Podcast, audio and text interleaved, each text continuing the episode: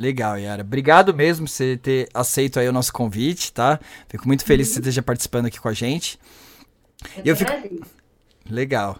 E eu fico feliz também que você é a terceira mulher que está participando aí do, do, do podcast. É, pô, a gente precisa de mais mulheres, né? Então você que está assistindo a gente aí, você é, atua em alguma área específica aí que, que, que atingiu um, um, sucesso aí na sua carreira, entre em contato aí com a produção, que vocês são muito bem-vindas. Eu fico feliz aí que você esteja representando as mulheres aí que participam aqui do, do nosso podcast, tá? É, e aí, assim, a sua carreira, ela, né, tem muitos aspectos, né, mas aí eu queria começar pela origem mesmo, que você contasse um pouquinho da sua história. Como é que, é, acho que a primeira parte foi justamente quando você entrou nesse mundo do direito, né, que você se formou como advogada. Aí eu queria que você contasse como é que foi essa transição, como é que você decidiu é, trabalhar nessa área do direito, como é que foi aí a sua história? Eu sempre quis fazer direito porque eu achava que com direito eu ia conseguir salvar o mundo, o planeta. Desde criança eu imaginava isso. Para mim, direito era o melhor curso, era onde eu conseguia transformar realidades ruins em boas. E realmente até hoje eu penso assim, porque é um curso que te traz. Os animais estão todos aqui, tá, gente? Daqui a pouco vocês vão ver eles. É um curso que traz muita oportunidade, assim, tanto na questão de trabalho, quanto na questão também de poder ajudar as pessoas. Aí eu decidi, né, fazer direito desde os meus três anos de idade. Eu falava que queria ser juíza. E eu comecei a seguir essa, esse, esse sonho, né? Eu uhum. sou de uhum. uma cidade muito pequena, muito simples, muito pobrinha, uma cidade do interior do Espírito Santo. E eu vi que eu teria que sair de lá para poder conseguir conquistar as coisas, porque lá a gente era muito limitada, a gente não tinha recurso, né? E aos 15 anos, no segundo ano ainda do ensino médio, eu decidi fazer o vestibular, passei na faculdade de Direito, fiquei entre os primeiros colocados. Só que eu precisava de alguém maior de idade para poder me matricular na faculdade de direito. Aí, como meu pai, minha mãe, eles nunca me auxiliaram muito assim nessas questões profissionais, porque desde criança eu sempre fui muito focada e eu já sabia o que eu queria para minha vida. Legal. É, eles não me ajudaram, eu decidi sair de casa. Não foi com 15, não, foi antes. Nossa. Eu decidi sair de casa, fui morar na capital do Espírito Santo, em Vitória, e tive que começar a trabalhar para poder me sustentar e me manter. Tudo foi muito difícil, eu costumo dizer, assim, eu não gosto nem de lembrar do meu passado, porque eu tenho recordações infelizmente terríveis, porque eu era uma adolescente numa cidade grande, tendo que trabalhar para poder Caramba. sobreviver, para poder comprar comida e bancar os estudos. Aí eu terminei o ensino médio, né, porque eu não tinha ainda, uhum. fiz novamente a faculdade de direito. Aí pensei, ah, eu vou ser juíza para poder mudar a realidade das pessoas que precisam, da mesma forma que eu estou precisando de uma série de coisas. E depois que eu me formei, numa luta uhum. danada lá em Vitória, capital do Espírito Santo, eu vim para São Paulo. Isso com quantos anos, Yara? Só para a gente né, pegar a timeline aí. Quando eu me formei, eu acho que eu estava com 21, né, para 22 anos. Eu fiz uma prova, um teste para ser professora de faculdade eu acabei passando, aí com essa idade eu virei professora universitária de uma faculdade. Com 21 anos? É, eu ia fazer 22 quando eu entrei. Nossa, 22 você já estava dando aula em, faculdade, em universidade. Isso, mas Caramba. antes de formar, porque eu precisava muito de dinheiro. Então eu era a rainha dos bicos. Hoje eu faço bico ainda com polícia, né? Mas na época eu já fazia, eu trabalhava de dia até a noite, né? Fazia faculdade à noite. Nas férias, eu comecei a dar aula num cursinho preparatório para concurso, para polícia, para poder juntar a renda, para poder pagar minha faculdade, pagar meu aluguel. Então, eu sempre vivi numa correria muito doida. Aí, antes de me formar na faculdade, no nono período, eu fiz minha monografia, fiz também a prova da OAB.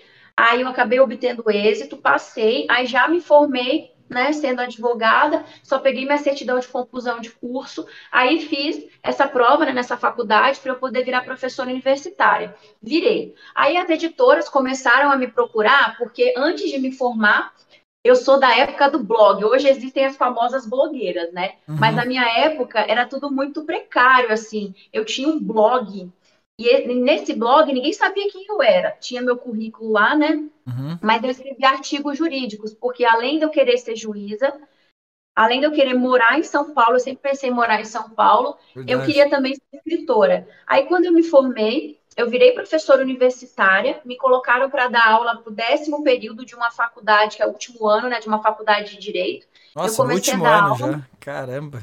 É, eu fiz o teste para dar aula para o primeiro período, para o primeiro ano, né? Que eu não queria. Mas eles falaram, não, a gente gostou da forma. Nossa, foi tão bem que daí os caras já te colocaram pro último.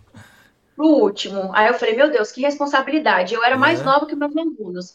Aí o que aconteceu? As faculdades começaram, as faculdades não, perdão, as editoras começaram a me mandar propostas para escrever, porque lá no meu blogzinho que eu escrevi alguns artigos jurídicos, colocava algumas ideias, algumas pessoas leram e acabaram me indicando para poder escrever livros. Aí foi quando eu comecei a escrever livros. Até meus 24 anos eu escrevi cinco livros na área do direito. Eu já estava morando Nossa, aqui em São Paulo. Cinco livros.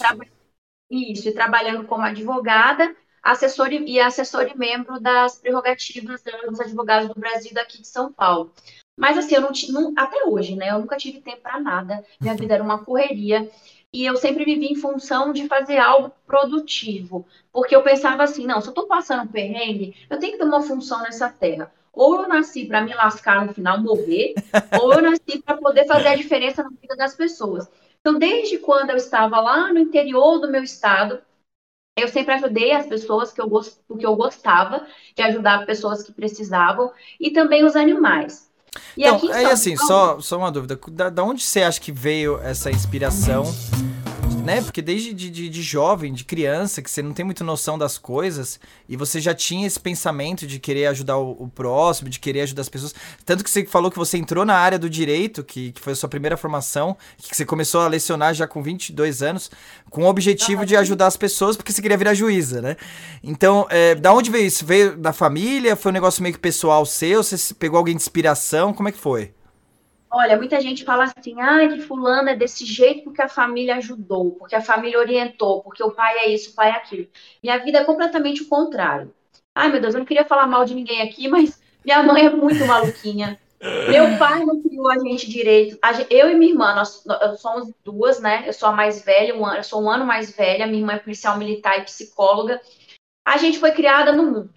Uhum. Né? Infelizmente, a gente não teve muita assistência, a gente não teve muita atenção. Meu pai, meus pais se separaram muito. Eu, eu, a gente era criança, né? A gente era muito nova. A gente sofreu muita violência doméstica. Meu pai era muito agressivo, ele era muito violento, ele batia na minha mãe. Putz. Ele tinha armas dentro de casa, ele dava tiro dentro de casa. Nossa. Então, eu e minha irmã, a gente teve tudo para crescer traumatizada, só que a gente sempre foi muito forte. Então, eu costumo dizer que a gente já nasceu com a cabeça programada para aquilo. Não foi ninguém da família que falou, ó, faça direito porque você vai se dar bem, você pode ser uma juíza, uma promotora, uma delegada, uma investigadora. Ninguém nunca me falou isso, nunca. Nem para minha irmã.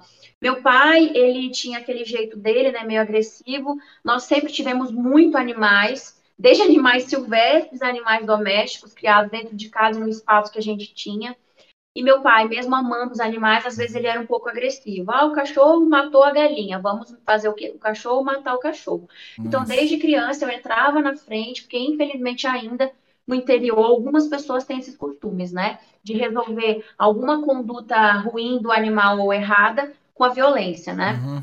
Então, desde pequena, eu sempre fiquei atuando em causas de maus tratos a animais, sem saber que um dia eu poderia fundar algo que eu poderia intitular como é, algo que faz parte mesmo dessa causa, né? Para ajudar. Mas né? quando eu era criança, como eu resolvi os problemas? Algum vizinho falava, ó, oh, fulano bateu no cachorro, fulano matou o cachorro. Eu resolvia na época com violência, desculpa, vou ter que ser sincera, eu era uma criança meio, meio cê, terrível. Cê, cê ia lá e batia nos vizinhos? Como assim? Opa, acho que deu uma travadinha, né?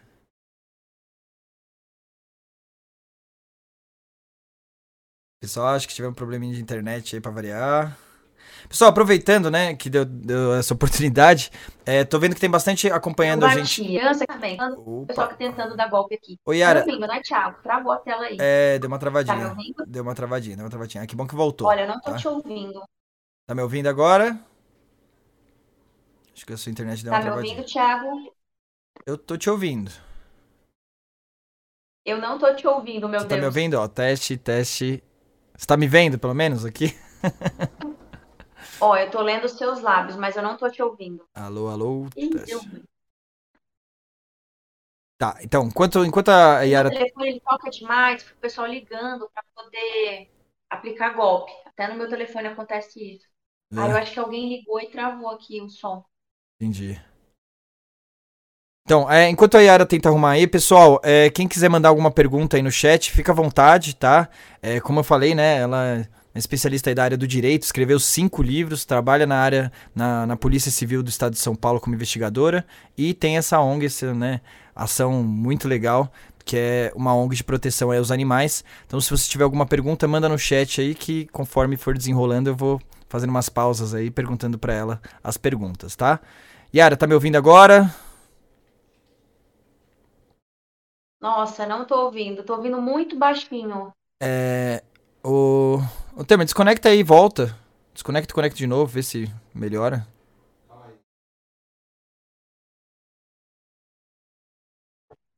Aumenta o volume do celular. E agora, Thiago? Alô, alô, teste. Ela não tá me ouvindo. Não adianta pedir pra ela.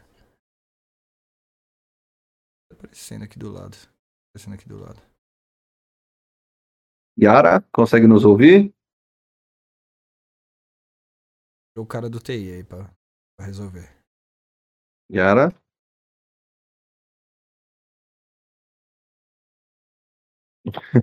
Peraí que eu vou mandar um áudio tá? no WhatsApp. Alguma coisa aqui do lado. É, peraí. Vou pedir pra ela tirar um print e mostrar pra mim.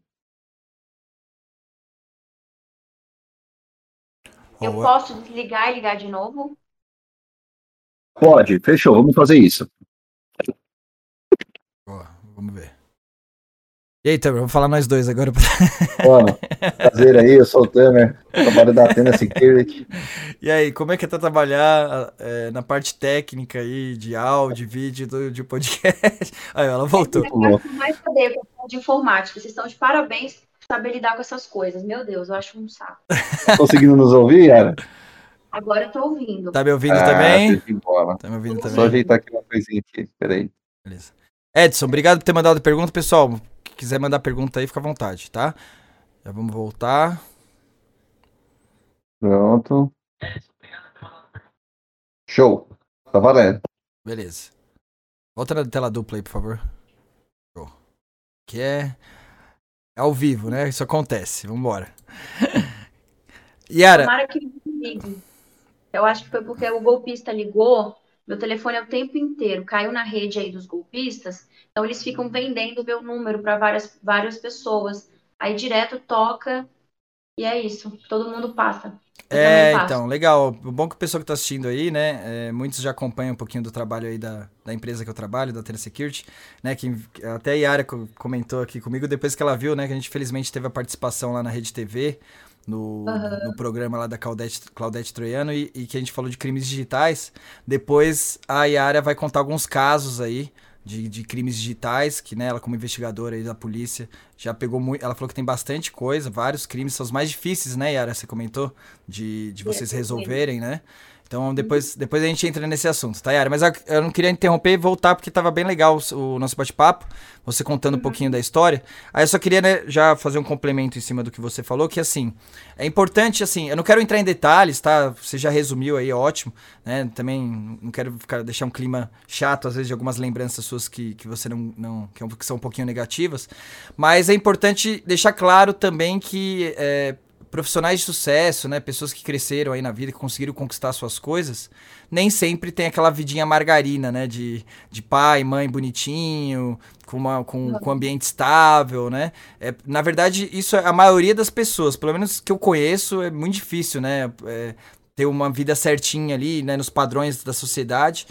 E muitas, uhum. muitas pessoas passam por dificuldades, né? Tanto às vezes financeira, ou às vezes realmente um clima né, dentro da casa que não é o ideal, mas mesmo assim conseguem perseverar é, e, e, não, não absorver aquilo e às vezes né, ir para o lado errado das coisas, consegue superar isso e até usar às vezes toda é, é, essa, esse esforço, né, todo, a, amadurecer mais rápido, né, porque já aprendeu a lidar com o problema logo cedo e direcionar essa energia para um lado positivo para poder crescer profissionalmente.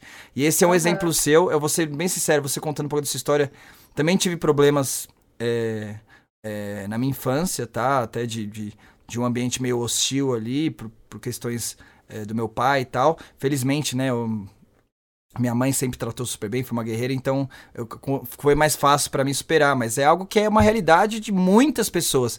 E o objetivo desse canal é justamente inspirar as pessoas. Então não, a gente não tá aqui só para ajudar quem teve uma vidinha boa, né? Então é bom, é importante você contar isso, que mesmo que você passou por dificuldades, ainda assim dá para você dar a volta por cima. E, e conseguir conquistar suas coisas. E a sua história é uhum. muito legal perante a isso, tá, Yara? Obrigada. E as pessoas costumam julgar as outras, né? Às vezes pela aparência, pelo estilo de vida. E muita gente não sabe o que eu passei, o que muitas outras pessoas passaram. Eu não me considero uma pessoa de sucesso, mas eu me considero uma pessoa que está batalhando e buscando algo melhor para os outros e também para ela. Eu tenho um grande defeito que é colocar outras pessoas, os animais, todo mundo na, na minha frente. Às vezes eu não dou prioridade a mim, às minhas coisas. Mas, não sei, eu nasci assim, é um pouco difícil, já tô com a cabeça velha já, e é complicado eu mudar. Mas o que eu tava falando é que eu era uma criança meio encrenqueira, né? Aí eu via a maldade que as pessoas praticavam nos animais e eu ficava muito nervosa, às vezes eu ficava agressiva. Aí hoje, como policial, eu não posso ter esse tipo de conduta novamente, né? Novamente uhum. não, né? Eu não posso ter esse mesmo tipo de conduta, porque eu tenho que agir com base na lei. Sim. E tenho que ter uma conduta completamente condizente é, ao caso, mas não na mesma proporcionalidade, ou seja, eu resolvo um crime aplicando as medidas é, correspondentes à legislação, né? Mas quando, você era, tá... mas quando você era criança, você dava umas pauladas nos vizinhos que, que machucavam os animais? Eu cheguei a explodir a casa de uma, de uma vizinha, eu quebrei todas as janelas dela assim. Nossa. Eu enterrei o ovo, eu sacudi o ovo assim, eu enterrava na terra, ficava molhando para ele apodrecer. Aí quando ele apodrecia, eu ia lá na janela e tacava.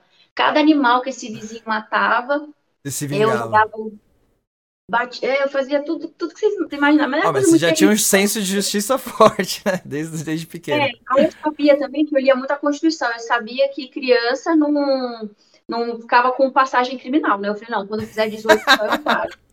eu era desse jeito, terrível. Não, mas Yara, aí, depois... aí eu até falei, perguntei para você, né, se qual, da onde veio essa inspiração, se quer, querer ajudar o próximo e tal. E a gente se inspira com coisas positivas, mas a gente se inspira também passando por coisas negativas, né? De aprender com, com, com os erros dos outros e não cometer os mesmos. Então, você parar pra pensar, né? Essa questão sua de querer ajudar os outros e tal, porque você passou por muita dificuldade na infância uhum. e você falou, pô, não quero que outras pessoas passem pelo mesmo, não quero que, que animais uhum. sejam maltratados. E às vezes foi isso que, que guiou o seu caminho, né? É, é. Os males que, querendo ou não, às vezes você consegue fazer, transformar e virar pro bem, né?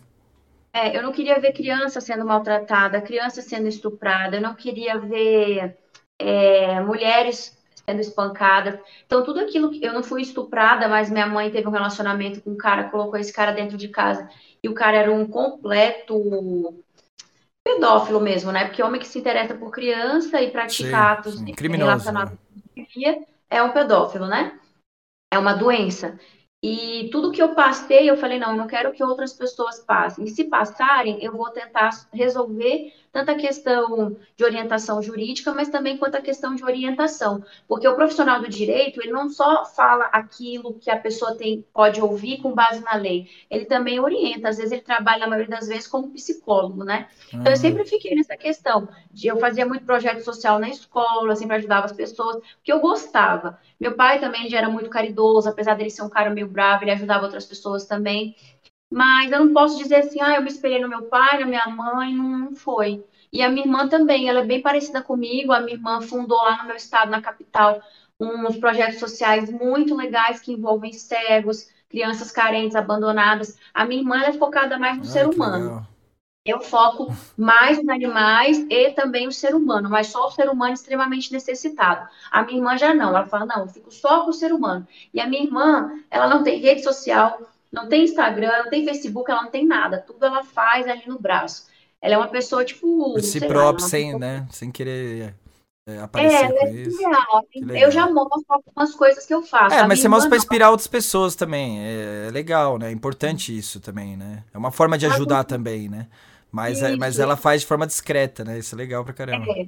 ela conseguiu implementar dentro da Polícia Militar do Estado do Espírito Santo todos os projetos dela. Ela apresentou os projetos sociais, a Polícia Militar abraçou e eles começaram a fornecer alguns recursos, né, espaço para poder abrigar as crianças. Tem treino, ela faz bastante coisa lá. Eu não chego nem a acompanhar muita coisa, porque realmente ela não, não manda isso pra gente, né? Que ela não, não, não transmite isso em rede social, em nada. Aí, quando eu vim para São Paulo, era para poder continuar aqui advogando e trabalhando, uhum. dando aula. Virei professora aqui de um cursinho preparatório para concurso, para a segunda fase de OAB, e fiquei advogando. E com aquele sonho de querer ser juíza. Só que, assim, os nossos sonhos nem sempre a gente vai conseguir alcançar na hora que a gente quer. Porque minha pretensão era fazer o vestibular é, antes dos 15 anos, entrar antes de me formar na faculdade, no, na escola, né? Para entrar no máximo na faculdade com 15 anos, me formar com 20 ou 19, que eu, eu, minha pretensão era. Eu tinha lido num livro aí que alguém fez isso, eu queria imitar a pessoa. Eu só imitava a gente assim.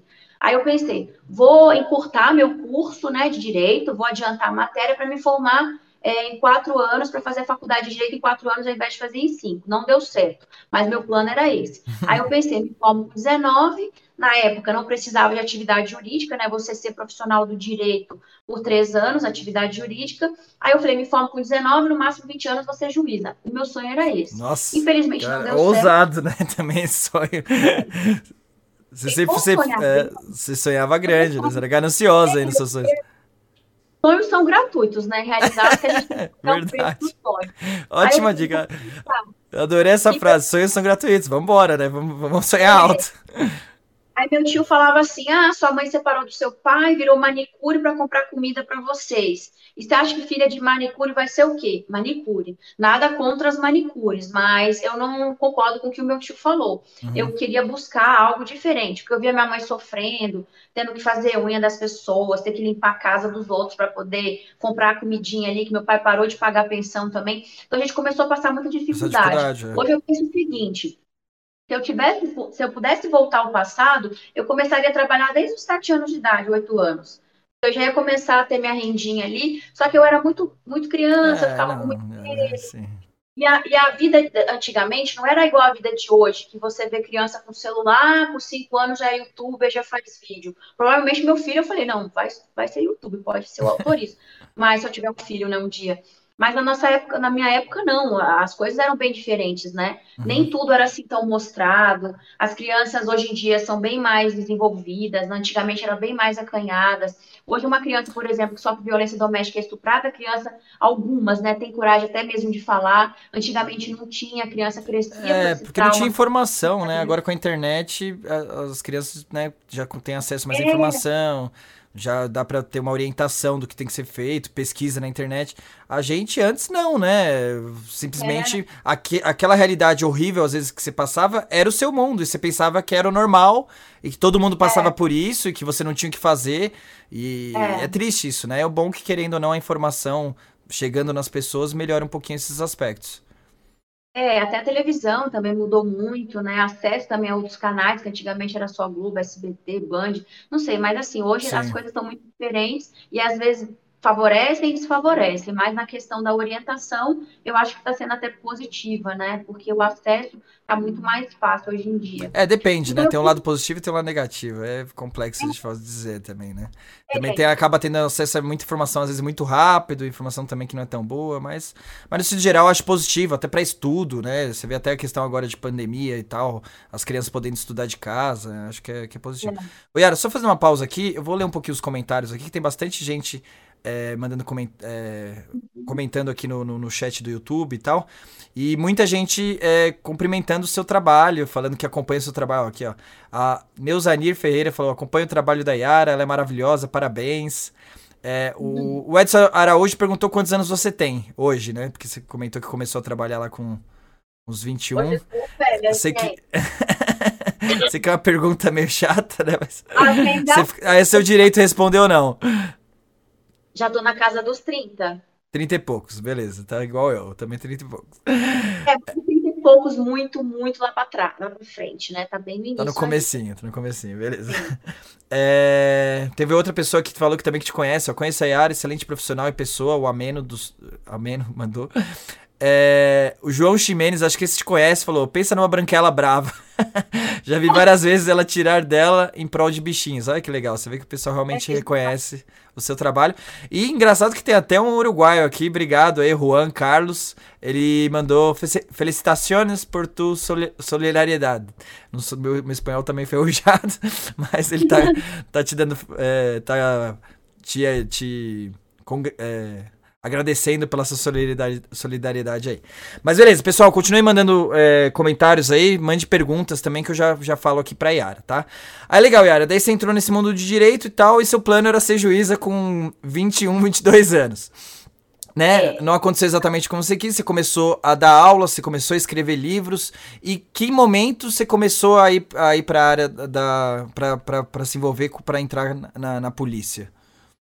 Pois é, eu não gostava de ser advogada porque era um trabalho muito puxado, eu trabalhava demais. Eu tinha horário para entrar, que era muito cedo, e não tinha horário para sair, trabalhava sábado e domingo. Aí eu pensei, eu sendo policial, sendo delegada, investigadora, eu vou conseguir pelo menos pegar, pegar um plantão, né, que eu já sabia mais ou menos das escalas, do, dos horários de trabalho, e eu vou conseguir ter umas folgas para poder continuar estudando. Aí em 2013, aqui em São Paulo já, eu fiz o concurso para delegado, investigador e escrivão, fiz a mesma nota nos três, nas três provas. Para delegado ficou faltando, já para investigador e escrivão eu consegui alcançar o que era necessário. Aí eu acabei entrando no cargo né, de escrivã, que chamou primeiro, depois de três anos que eu havia feito as provas, né, o concurso. Aí eu tomei posse, fiquei só um ano Aí depois me chamou, logo em seguida, para o concurso de investigadora, que eu fiz na mesma época. Tomei posse também. Aí acabei não fazendo novamente concurso para delegado, que é o que talvez eu vá fazer, ah, né? Legal. De agora para frente. E acabei me apaixonando pela polícia, apesar de eu ter passado por uma série de problemas, uma série de dificuldades, como outros que como policial eu consigo ajudar é, esse João foi até uma vítima que foi lá na delegacia. Eu consigo ajudar as pessoas bem mais do que sendo juíza, porque o juiz, às vezes, ele tem que ficar ali, né? Ele precisa ser movimentado para poder se manifestar. E já o policial, não. Ele é mais proativo, ele pode ter mais atitude, ele pode agir mais em determinados casos. Aí eu comecei a reparar que eu, como policial, policial civil, né, no caso, eu conseguiria ajudar mais as pessoas na hora mesmo que elas estivessem ali sendo vítimas de algum tipo de crime. Uhum. E de forma mais direta. De forma mais direta ali, né?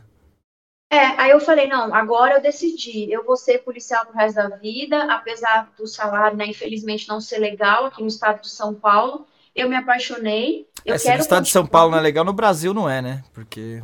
É, já tá já como uma, o salário mais baixo, né, do Brasil, né? Ah, São Paulo? É o mais isso, baixo do Brasil?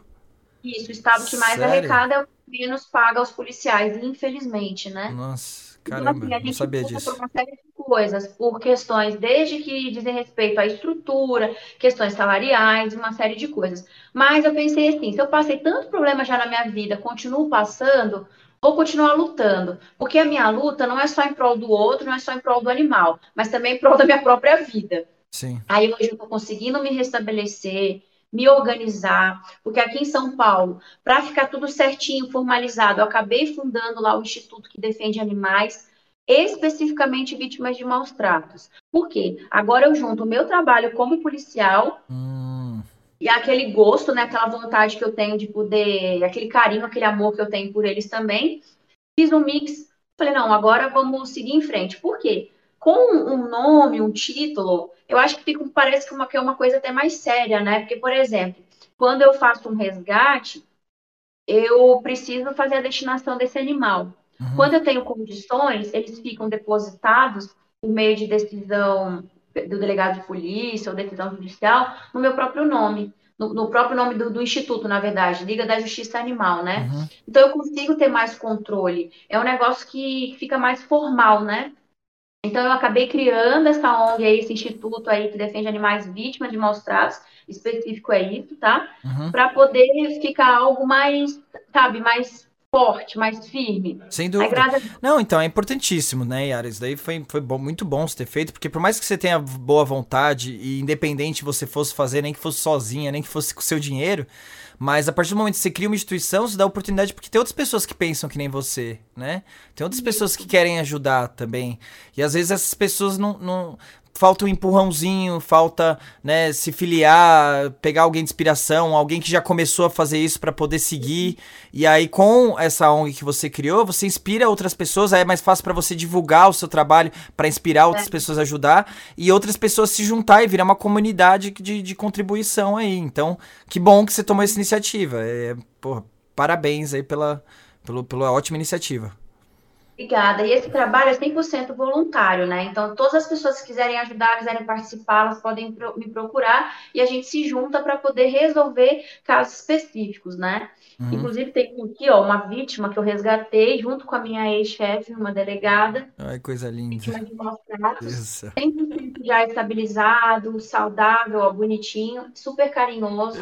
É uma está aqui para adoção, disponível. Então, assim, é a corrente do bem que vai se estendendo, Sim, né? exatamente. Que legal. Começou comigo, aí depois veio mais um policial, mais um delegado, mais um, um estudante, uma médica veterinária. Então, a gente vai se juntando para poder achar, achar soluções para resolver casos que a gente decide atuar, né?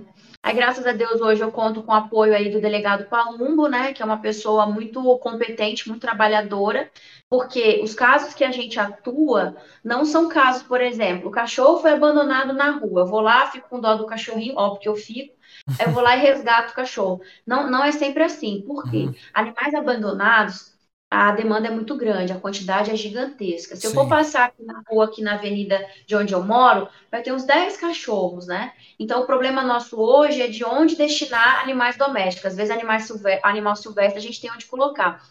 E, por exemplo, com o delegado Palumbi e a equipe dele, a gente consegue fazer um trabalho policial de excelência. Porque o caso de maus tratos é bem diferente de você prender um traficante de, dro um, traf um traficante de drogas, um estuprador, um ladrão. É muito diferente. As pessoas pensam assim, ai, é trabalho é fácil, mexer com cachorrinho, com gatinho, é coisa de gente, de gente né, que tem medo. É, não tem a mesma emoção, né? Não é, não é, não é tão arriscado, etc. É, mas na verdade a consequência jurídica e prática é mil vezes pior. Porque um ladrão, por exemplo, se ele estiver roubando, é, geralmente se você dá voz de prisão, se você rende o, o ladrão, ele te obedece, geralmente, uhum. né? A maioria das vezes. Um traficante, estuprador, se for cumprir o mandado, ele não vai resistir. Quando resiste, a gente se utiliza dos meios necessários e cabíveis. Uhum. Mas quando é um agressor de animais, geralmente a pessoa tem problemas mentais, psicológicos, elas são extremamente agressivas elas querem lutar até o fim pela guarda do animal, mesmo estando erradas. Nossa. E você também não tem onde colocar. Por exemplo, eu faço um resgate de animais maltratados de um canil clandestino. Lá tem 100 animais, 100 cachorros. Nossa. Onde eu vou colocar 100 cachorros, por exemplo, Dobermans ou Rottweilers, é, aonde eu vou colocar? O Estado não fornece isso, infelizmente, né? Uhum. Agora, se for um local com 100 traficantes ou com um ladrão, com um estuprador, você tem onde colocar que são as penitenciárias. Ele é conduzido até a delegacia. Sim, sim. A gente faz os procedimentos que a gente tem que fazer, que a gente sabe, tira de letra, é coisa mais, mais fácil, é para a gente estar tá trabalhando ali. E depois ele é encaminhado, destinado a um presídio. Agora, o animal, o que, que você faz? Sem cachorros, sem pitbull de uma rinha, é complicado. Então, a gente tem que armar toda uma estrutura antes por trás, tanto de policiais para atuarem na ocorrência da prisão ali para o crime de maus tratos, ou tráfico de animais e etc., o que aparecer, né? E depois também na questão de cuidar do animal, arrumar médico veterinário, espaço adequado, ração, comida, areia e uma série de coisas. Sim, nossa, caramba, realmente. É...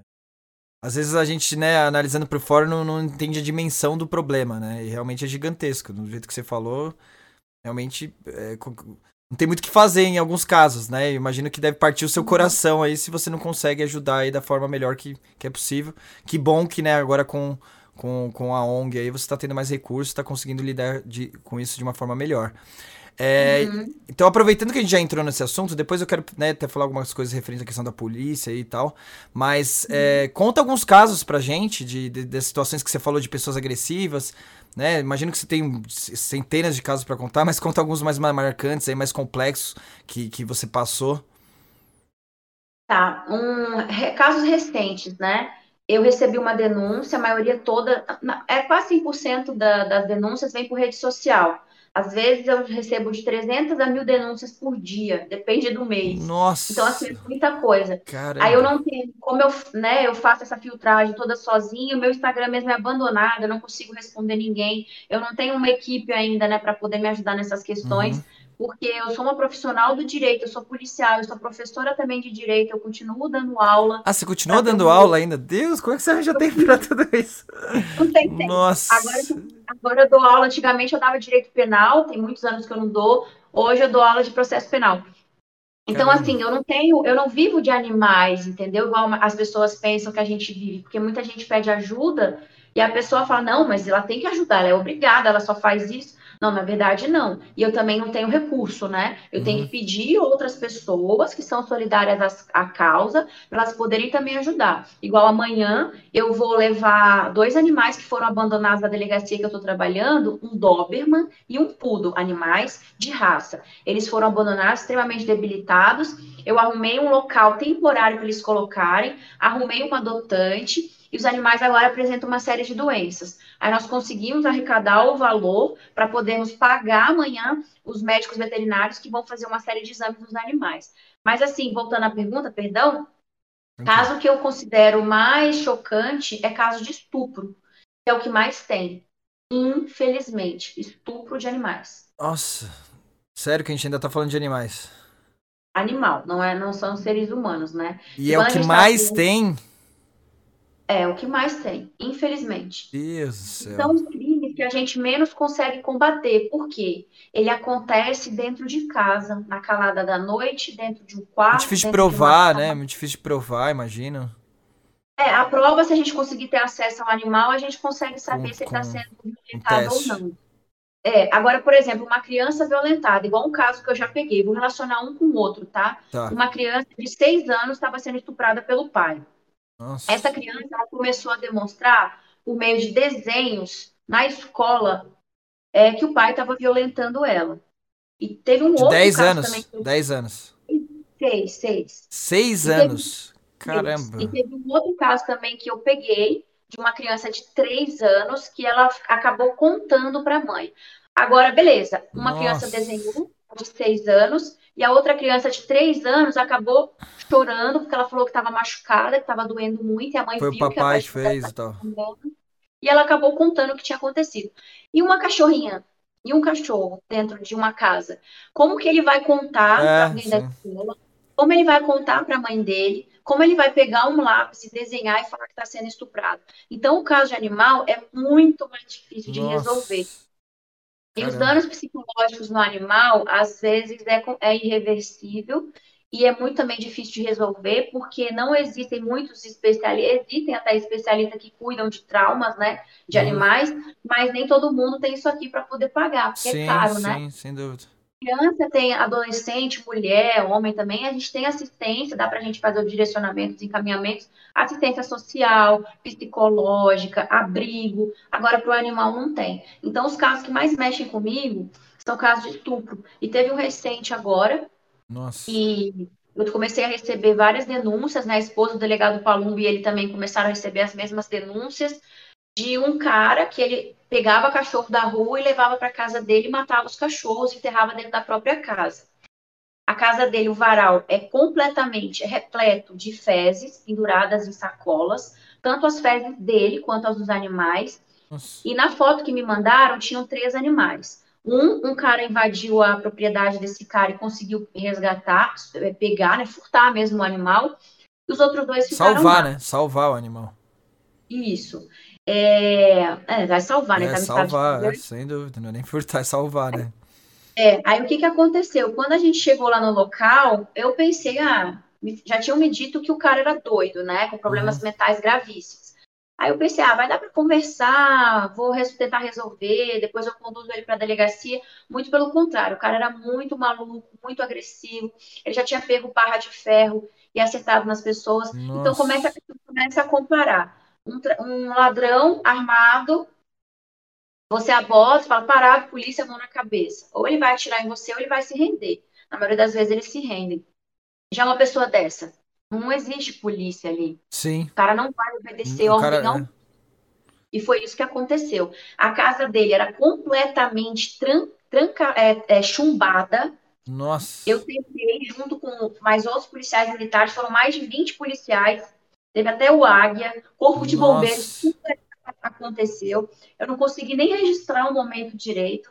É, e a gente não conseguiu sequer quebrar a porta com, com chute, com nada, para poder salvar o animal que estava lá dentro. Meu Deus, que maluco é esse? O cara ainda morava num forte. Isso, porque ele sabia, né? Ele é um louco consciente Fazia, É, então, planejado, né? Um louco que planejava para fazer as coisas e ninguém atrapalhar ele.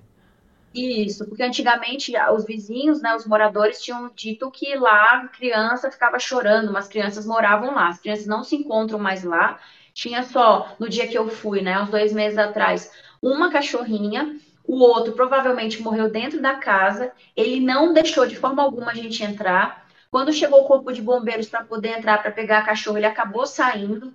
A gente pegou a cachorrinha, nós levamos ela diretamente para o veterinário, que eu estava muito preocupada da cachorra morrer. Até então, a gente, eu imaginava, né, que a cachorrinha ela estava só desnutrida, muito magra e traumatizada porque ela tinha muito medo. O cara era muito estranho, ele gritava demais com essa cachorra, ela não se alimentava. Aí, quando nós chegamos no veterinário, Nossa, eu vi que a minha perna estava. Tortura. É, ele torturava a cachorrinha. Eu, ele tinha machucado a minha mão, tô com a cicatriz aqui até hoje. A minha mão deu, foi, tive um corte profundo aqui. Ele agarrando a cachorra? O que, que foi? Ele bateu em mim com alguma coisa que eu não lembro o que, não deu para ver na hora. A esposa também, a Sabrina do delegado Palumbo, ela chegou em casa toda machucada. E, mas a gente falou, vamos até o fim.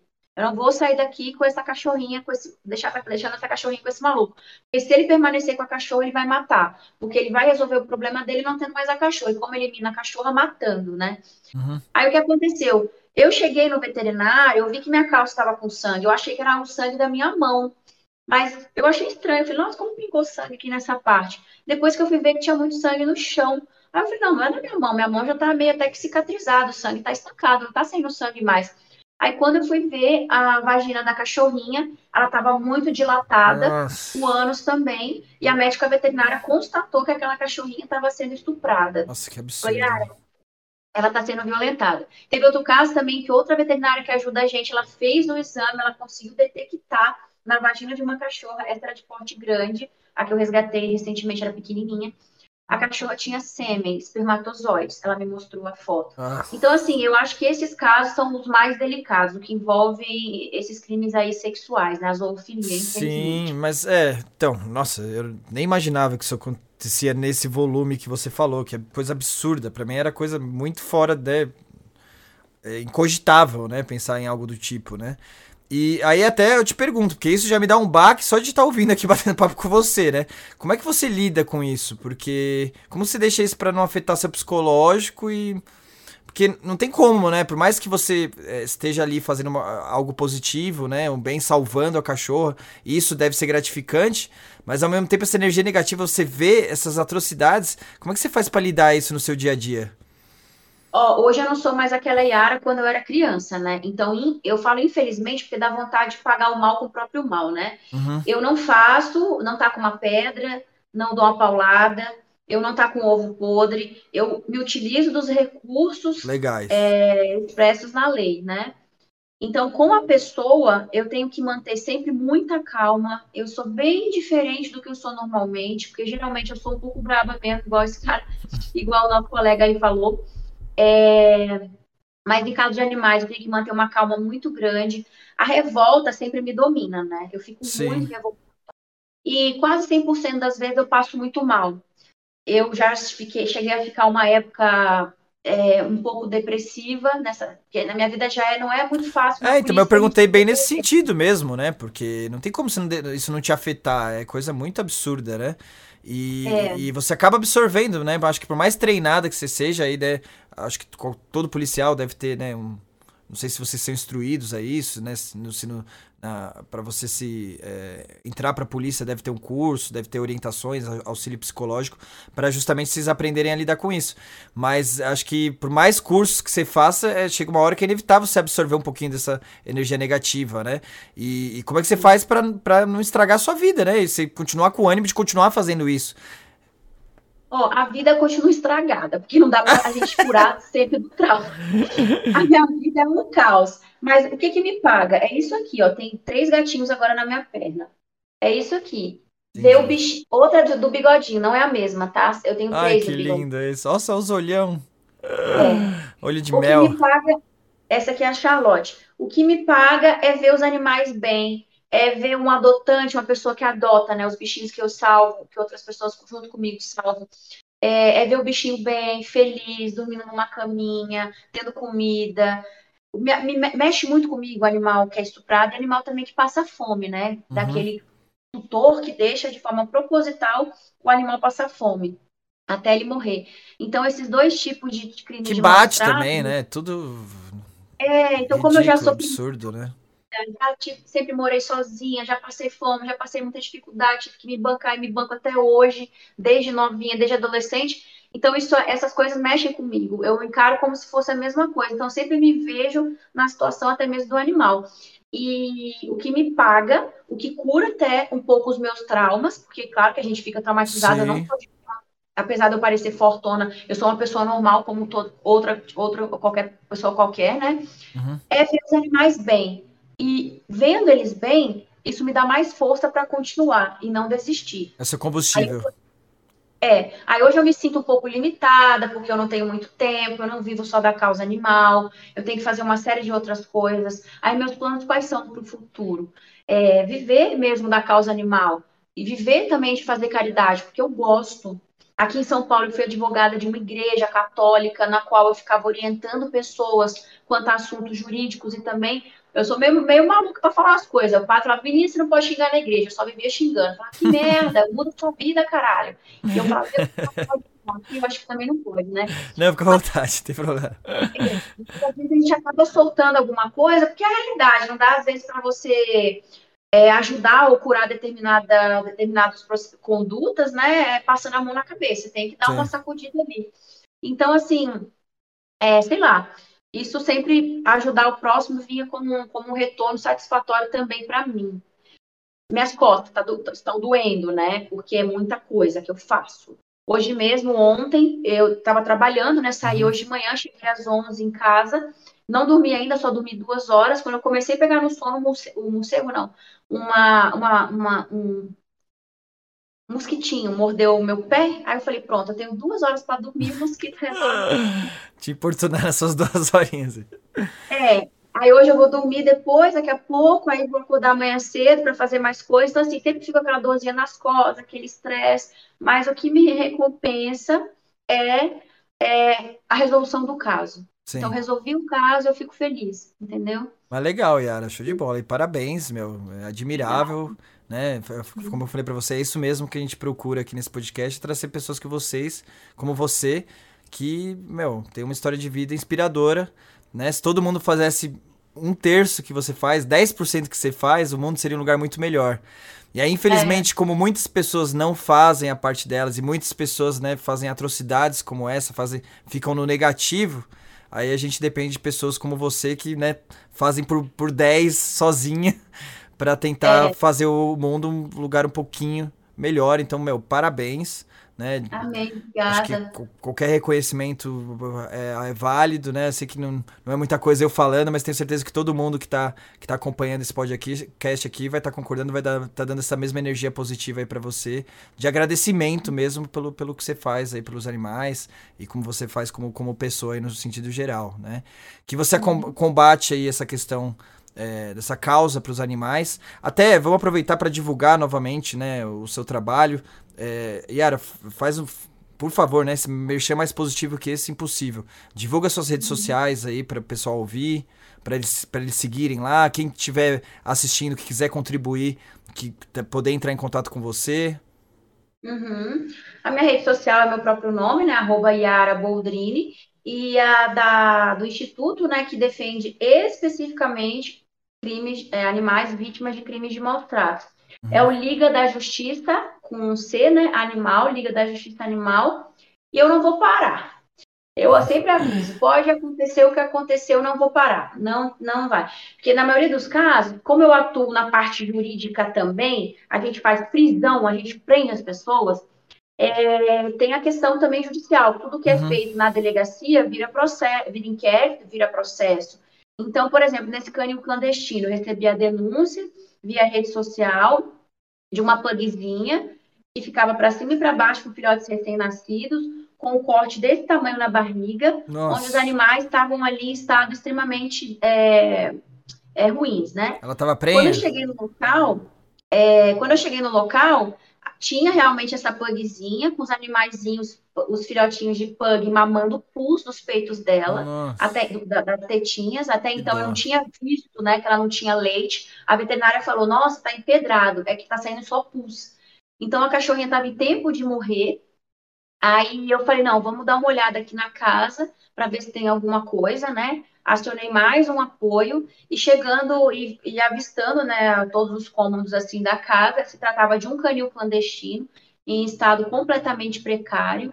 E este caso em específico, nós, eu conduzi até todo mundo até a delegacia, fiz a apreensão dos animais, os animais ficaram depositados, ou seja, sob os meus cuidados, no meu nome do Liga da Justiça Animal, só que isso aí virou um processo. Então, desde a parte processual, que vai para o fórum, para o juiz, para o motor, que graças a Deus a gente está tendo muito êxito na questão, com, na, nos, nos, assuntos né, com o Ministério Público e com a, o Judiciário, é, eu também faço é, os recursos, eu também peticiono, eu fui advogada né, por quase sete anos, seis anos e meio, e hoje eu não posso trabalhar mais como advogada, né? Que eu tive que cancelar meu OAB, só quando eu me aposentar que eu poderia ativar novamente meu OAB.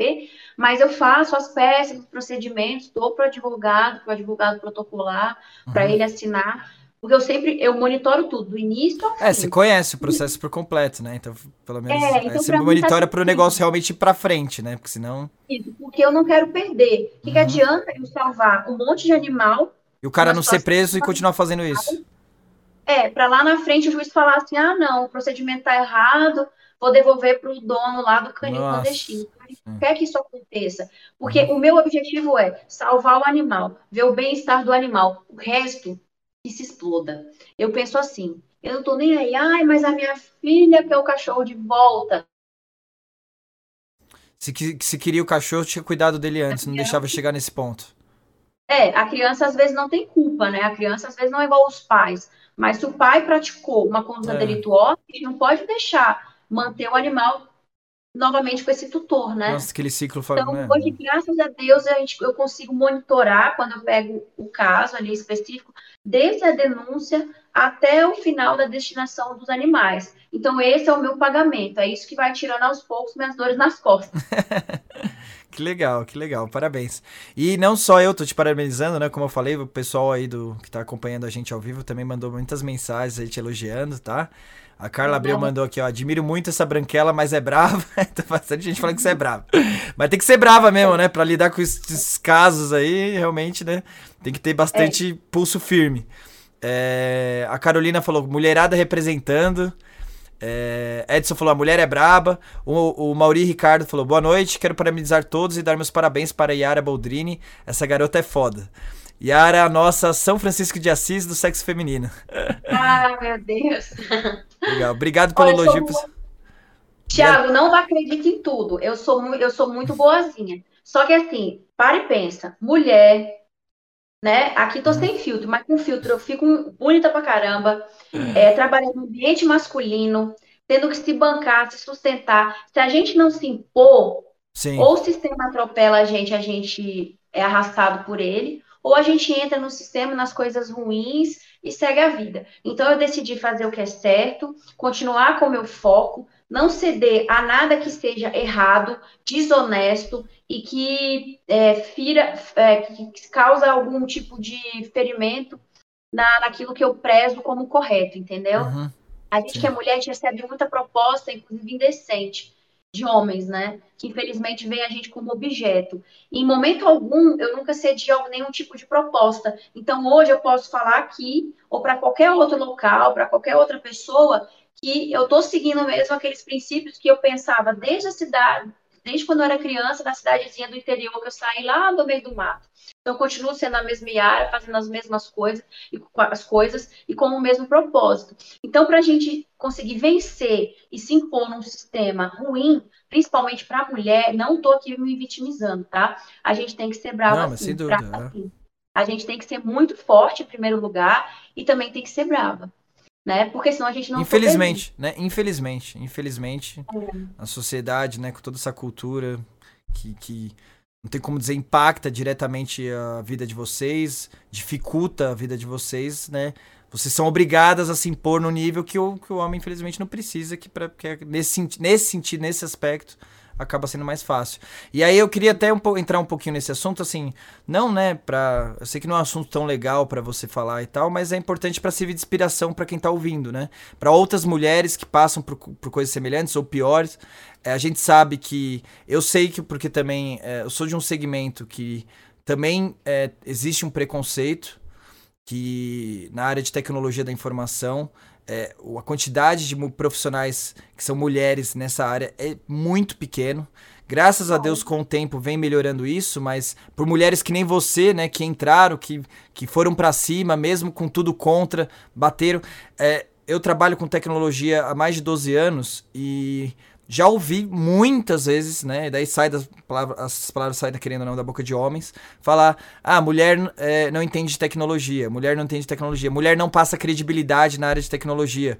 E são esses paradigmas ridículos, esses preconceitos que atrapalham, né? E você falando, você está reafirmando essa porcaria. E justamente tem que ir pra cima, tem que quebrar isso. Para quebrar não dá pra ser boazinha, né, Yara? Aí tem que ser que nem você, que tem que ir pra cima mesmo, se impor. E, e aí eu queria que, que você falasse um pouquinho desse mercado. Eu não conheço, né? Mas também não é o volume de, de policiais femininas, eu não vejo como muito alto. Como é que é esse segmento de vocês? Eu né, já ouvi falar que também é dominado por homens e também acaba sendo um pouquinho mais masculinizado. Mas eu não vou, não, sou, não tô aqui para julgar. Eu queria que você que passou por isso, né? Como é que foi para você? Tiago, primeiramente eu tô chocada ouvindo o que você está falando, né? Porque eu achei que na área da tecnologia da informação, eu sei que é, é predominante o homem mesmo, né? O que uhum. predomina é o sexo masculino. Mas eu não sabia que era tipo a polícia, que tem esse, esse preconceito, né? Porque, né, até hoje, né? Tem, tem, atuais, tem, tem muito, tem muito, pode é, ter certeza. Aí, né, quem trabalha com tecnologia quiser comentar aí para validar isso, mas pode ter certeza Bom. que sim. Ah, existe é. até, até um grupo que a gente apoia, né? Que, que é a iniciativa de, de, um, de uma cliente nossa, inclusive, uma pessoa super gente boa, que é a Gabriela, que ela criou um grupo de mulheres que trabalham na área de tecnologia, justamente para elas se ajudarem e combater o, o, o, machismo dentro da área. Mas existe bastante. Diminui, né? Cada vez, né? Graças a Deus as coisas vão, nesse aspecto, vão melhorando um pouco, né? Mas que ah. agora, agora, o pessoal tá mais. É, tá, tá, tem ciência que isso, que isso existe, tá meio que indo contra, mas ainda tem bastante, ainda tem pouco espaço e elas estão conquistando passo a passo. Mas aí eu quero é. ver no, no, seu segmento aí como é que foi. Pois é, é a mesma coisa, não muda nada. Eu imaginei, é, imaginei que no, no seu segmento seria um pouco menor, mas é a mesma coisa. Infelizmente, ainda a gente vive num mundo machista, não estou aqui sendo radical e Sim. muito menos me vitimizando, porque às vezes quando a gente mulher reclama, os homens falam: ah, olha lá, já está chegando a vítima, já está chegando a rainha do mimimi. E eu, para reclamar, tenho que estar tá bem, bem na situação precária e ruim. Mas não é. Infelizmente, existe muito preconceito, existe ah, homens, né, até mesmo mulheres que pensam lugar de mulher não é onde ela quiser, lugar de mulher é em outros lugares, menos na polícia porque ainda é um ambiente masculino, ainda é um ambiente que a mulher não tem muito espaço. Às vezes o homem prefere trabalhar com outro homem do que trabalhar com uma mulher, porque ele imagina que a mulher é frágil, que a mulher é fresca, que a mulher é muito sentimental. Uhum. E não é. A mulher, quando ela quer, quando ela decide estar naquele, lo local, naquele tipo de profissão, ela já sabe tudo que ela vai precisar passar, ela já sabe tudo aquilo que ela vai precisar fazer e ela vai só começar a executar. Então, mas a partir do momento que a gente já entra num ambiente preconceituoso, machista, que já quer nos menosprezar, nos colocar para baixo e nos tolir de determinados assuntos e questões, tem mulher que entra em depressão, tem mulher que realmente chora, tem mulher, eu, que fica braba, muito. Tem mulher que quer se impor, eu também. Então, assim, é muito complicado. Até a gente evoluir para um sistema que chegue aí a agradar ambas, ambos os lados, né, ambos os sexos, eu acho que vai demorar um pouquinho ainda. Tá evoluindo? Tá. Mas ainda falta muita coisa. E a gente, trabalhando na polícia, a gente sofre na pele Muita gente chega para mim, é, já, né, pessoa já chegar e fala assim, ah, não quero ser atendida por ela, muito nova. Ah, não quero ser atendida por ela, é Nossa. patricinha. Ah, não quero ser atendida por ela, é mulher. Gente, que mulher tá fazendo aqui que essa menina sabe? Então tem até vítimas às vezes chegam na delegacia, elas não querem ser atendidas por uma mulher Nossa, nova, caramba. com cara de patricinha rica, enjoada, né? Que tá na moda agora, patricinha rica, enjoada, é isso que eu falo. Mas é... não querem.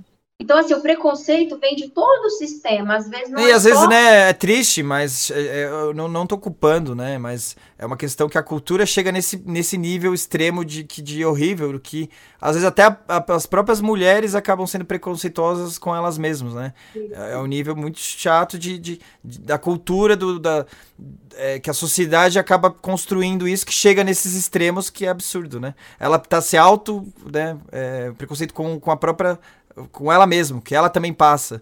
Não tem nenhuma empatia é. nesse sentido, é terrível. Verdade.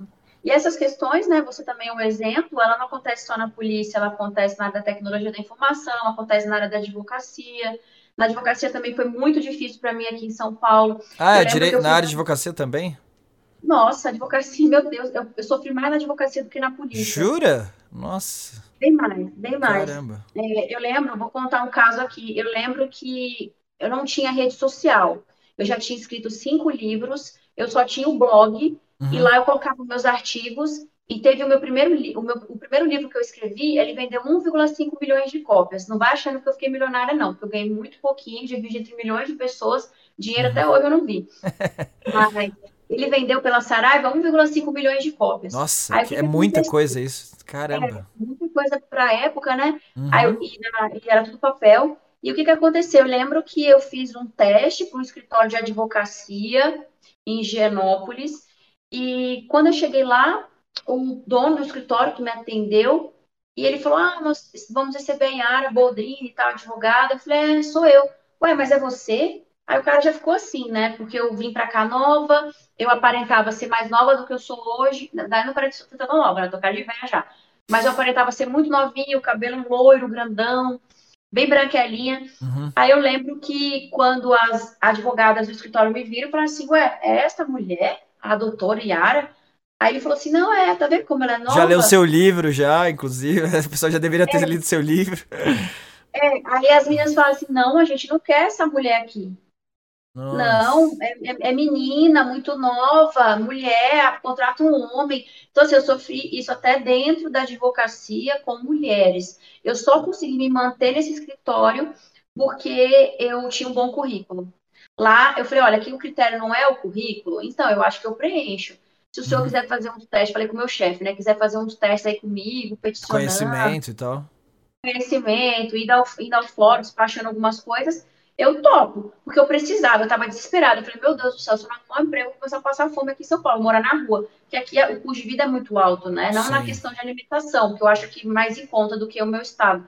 Mas aqui é mais caro a moradia, questão de né? moradia. É. É. Aí eu consegui me manter nesse escritório único e exclusivamente por causa do currículo, que eu tinha, graças a Deus, um bom currículo. Porque se fosse. Não, bom, o bom que, que, querendo ou não, a pessoa que tomou a decisão, que fez a avaliação, não, não foi nesse, nesse papinho aí preconceituoso e tomou a decisão coerente em cima do, do, do, do, do seu currículo, dentro das suas experiências e conhecimento e tal. Sim. Ainda bem, né? que a pessoa em si que, que decidia teve essa visão, que se fosse pelos outros, você não teria arranjado emprego. É, e mais uma vez eu tive que me mostrar, eu tive que me impor, eu tive que ser séria, porque eu sou uma pessoa bem descontraída, assim, eu gosto de contar piada o tempo inteiro, mas no escritório eu era super formal, entendeu? Aí depois tem a questão do assédio também, que foi muito complicado na, na advocacia, infelizmente, não quero falar mal aqui da advocacia, mas teve essa questão também, Nossa. porque muitos homens nos veem como objeto, né? Nos veem como algo, sei lá, material, nos veem como algo útil para a vida em sociedade.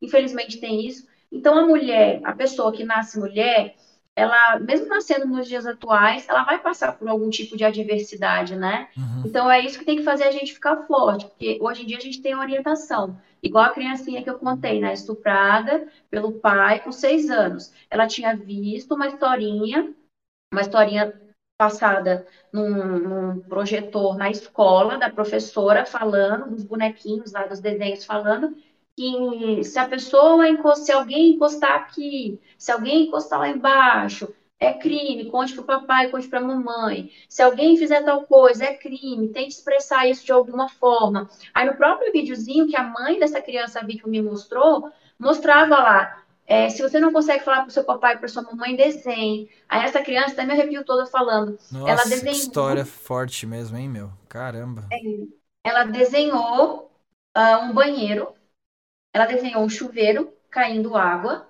um homenzinho magrinho com né, o uhum. órgão sexual dele ereto, pingando umas coisinhas, o chuveiro batendo a água nela, que era uma menininha, né, que estava junto com o pai mais alto, com esse negócio assim, ereto, Nossa, mostrando.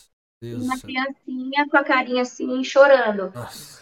O que significava aquele desenho? Que os momentos que ela era violentada, estuprada, ela estava dentro do banheiro tomando banho. O pai falava para a mãe: Não, deixa que eu vou dar banho na criança. Aí ele ia dar banho na menininha, ele abusava dela. Nossa. Aí ele acabava ejaculando e ela não sabia o que, que era isso, mas ela desenhou as gotinhas, né? e desenhou também o chuveirinho lá ligado e a tristeza dela. Ai, não quero chorar, meu Deus, mas no final ela desenhou. É, não sei como essa menina conseguiu ver tudo isso. Eu vou acabar chorando, droga, eu não queria chorar. Ela, vi, ela desenhou. Eu não, nunca tinha encontrado com essa criança, tá? Juro. Foi a primeira vez na delegacia. Ela desenhou o pai dela atrás das grades com a roupinha. Nossa, Deus do céu ela com a roupinha, com o vestidinho, porque sempre ela estava pelada é, nos desenhos que ela fazia. Ela querendo que o pai fosse preso, olha que absurdo, né? Uma criança com essa idade já tinha essa. É, e a parte que mais me, emociona é que ela desenhou uma menina loira do lado, uma policial com uma arma apontada para cima. Nossa. E assim, foi uma coisa de Deus ter feito que aquela menina cair do meu plantão ali especificamente comigo, porque a mãe dela levou todos os desenhos prontos, eu tenho esses desenhos até hoje. É, ela levou, entregou na minha mão, assim, no caderninho dela. E o último desenho era, a mãe dela chorou muito quando a mãe dela me viu. É, o pai dela preso atrás das grades, com a roupinha de presidiário, ela vestida, né, com o vestidinho assim, é, em triângulo, uhum. e a policial maior que ela, o cabelo loiro uma arminha apontada para cima. Foi muito engraçado. Nossa. Foi engraçado, bonito, emocionante, ah, sim, é, é, pelo menos um final feliz aí pra essa história tão terrível, é. né? Caramba, pesado. Não, é... Eu sempre me quando eu lembro, porque além de ser uma história triste, é uma história de, de vitória, né? Também. Sem dúvida, é, querendo ou não, um final feliz, graças a Deus você ficou... Ah, é, agora ficou claro, né? E é isso que, que te motiva, que faz aguentar toda né, esse estresse, essa negatividade, né, que querendo ou não faz parte da, da profissão, mas momentos assim que, que, que vê que você está no caminho certo, que te, te realizam e te dá força para continuar fazendo o que você faz, né? Uhum. É, muito legal, show de bola. E as é... lutas, Thiago, as lutas são diárias, em todos os sentidos. É, e é uma atrás da outra, né? Então, nossa. Uma atrás da outra. A nossa profissão policial, profissão do advogado, operador do direito, né? Ela é uma profissão triste, ela é uma profissão que a gente só vê problema. Todas as pessoas nos procuram para resolver ah, problema. Ninguém sim. chega lá falando assim: ah, estou bem da vida, quero compartilhar com você. Ah, esse gatinho lindo, maravilhoso, está na casa ali, olha as fotos. Não, tudo é tragédia, tudo é coisa ruim. Você então, acaba são... tendo que se tornar uma pessoa mais fria, né? Porque senão você não aguenta, não tem. É, a gente às vezes assim, a gente não, não, não se, é, a gente não cria, a gente não tem tanto impacto assim. Uma pessoa normal, por exemplo, poderia uhum. chorar muito, entrar em depressão, não sair, não conseguir atender a criança, não conseguir atender o cachorro, mas a gente fica ali, firme, fica forte. Nesse dia eu chorei depois, eu não chorei na frente da é, mas criança. deve corroer por dentro também, né? É, eu não queria mostrar para ela fraqueza, instabilidade. Eu queria mostrar para ela ali um apoio. Eu não uhum, queria mostrar alguém sim. que estava aparentando estar na mesma situação que ela, né, de tristeza e sofrimento. Aí eu conversei muito com a mãe e falei, olha, agora é a questão psicológica, a senhora tem que trabalhar, né? Levá-la para um psicólogo, ela tem que fazer um tratamento para ela conseguir se libertar desse, uhum. desse trauma. Então, isso tudo mexe com a gente, mas a gente tenta, né? Um dia após o outro, cada vez ficar mais forte e superar esses obstáculos, tanto na profissão quanto nesses casos aí que eu atuo de animais e de pessoas Sim. carentes nas minhas folgas, que eu faço tudo nas minhas folgas. Sim. É, então, porque é isso, né? Você citou esse caso aí que é terrível, você... mas é, você não atua só com a causa animal. É que a causa animal, querendo ou não, pelo por você ter tido essa iniciativa da ONG, você recebe muitas denúncias, né?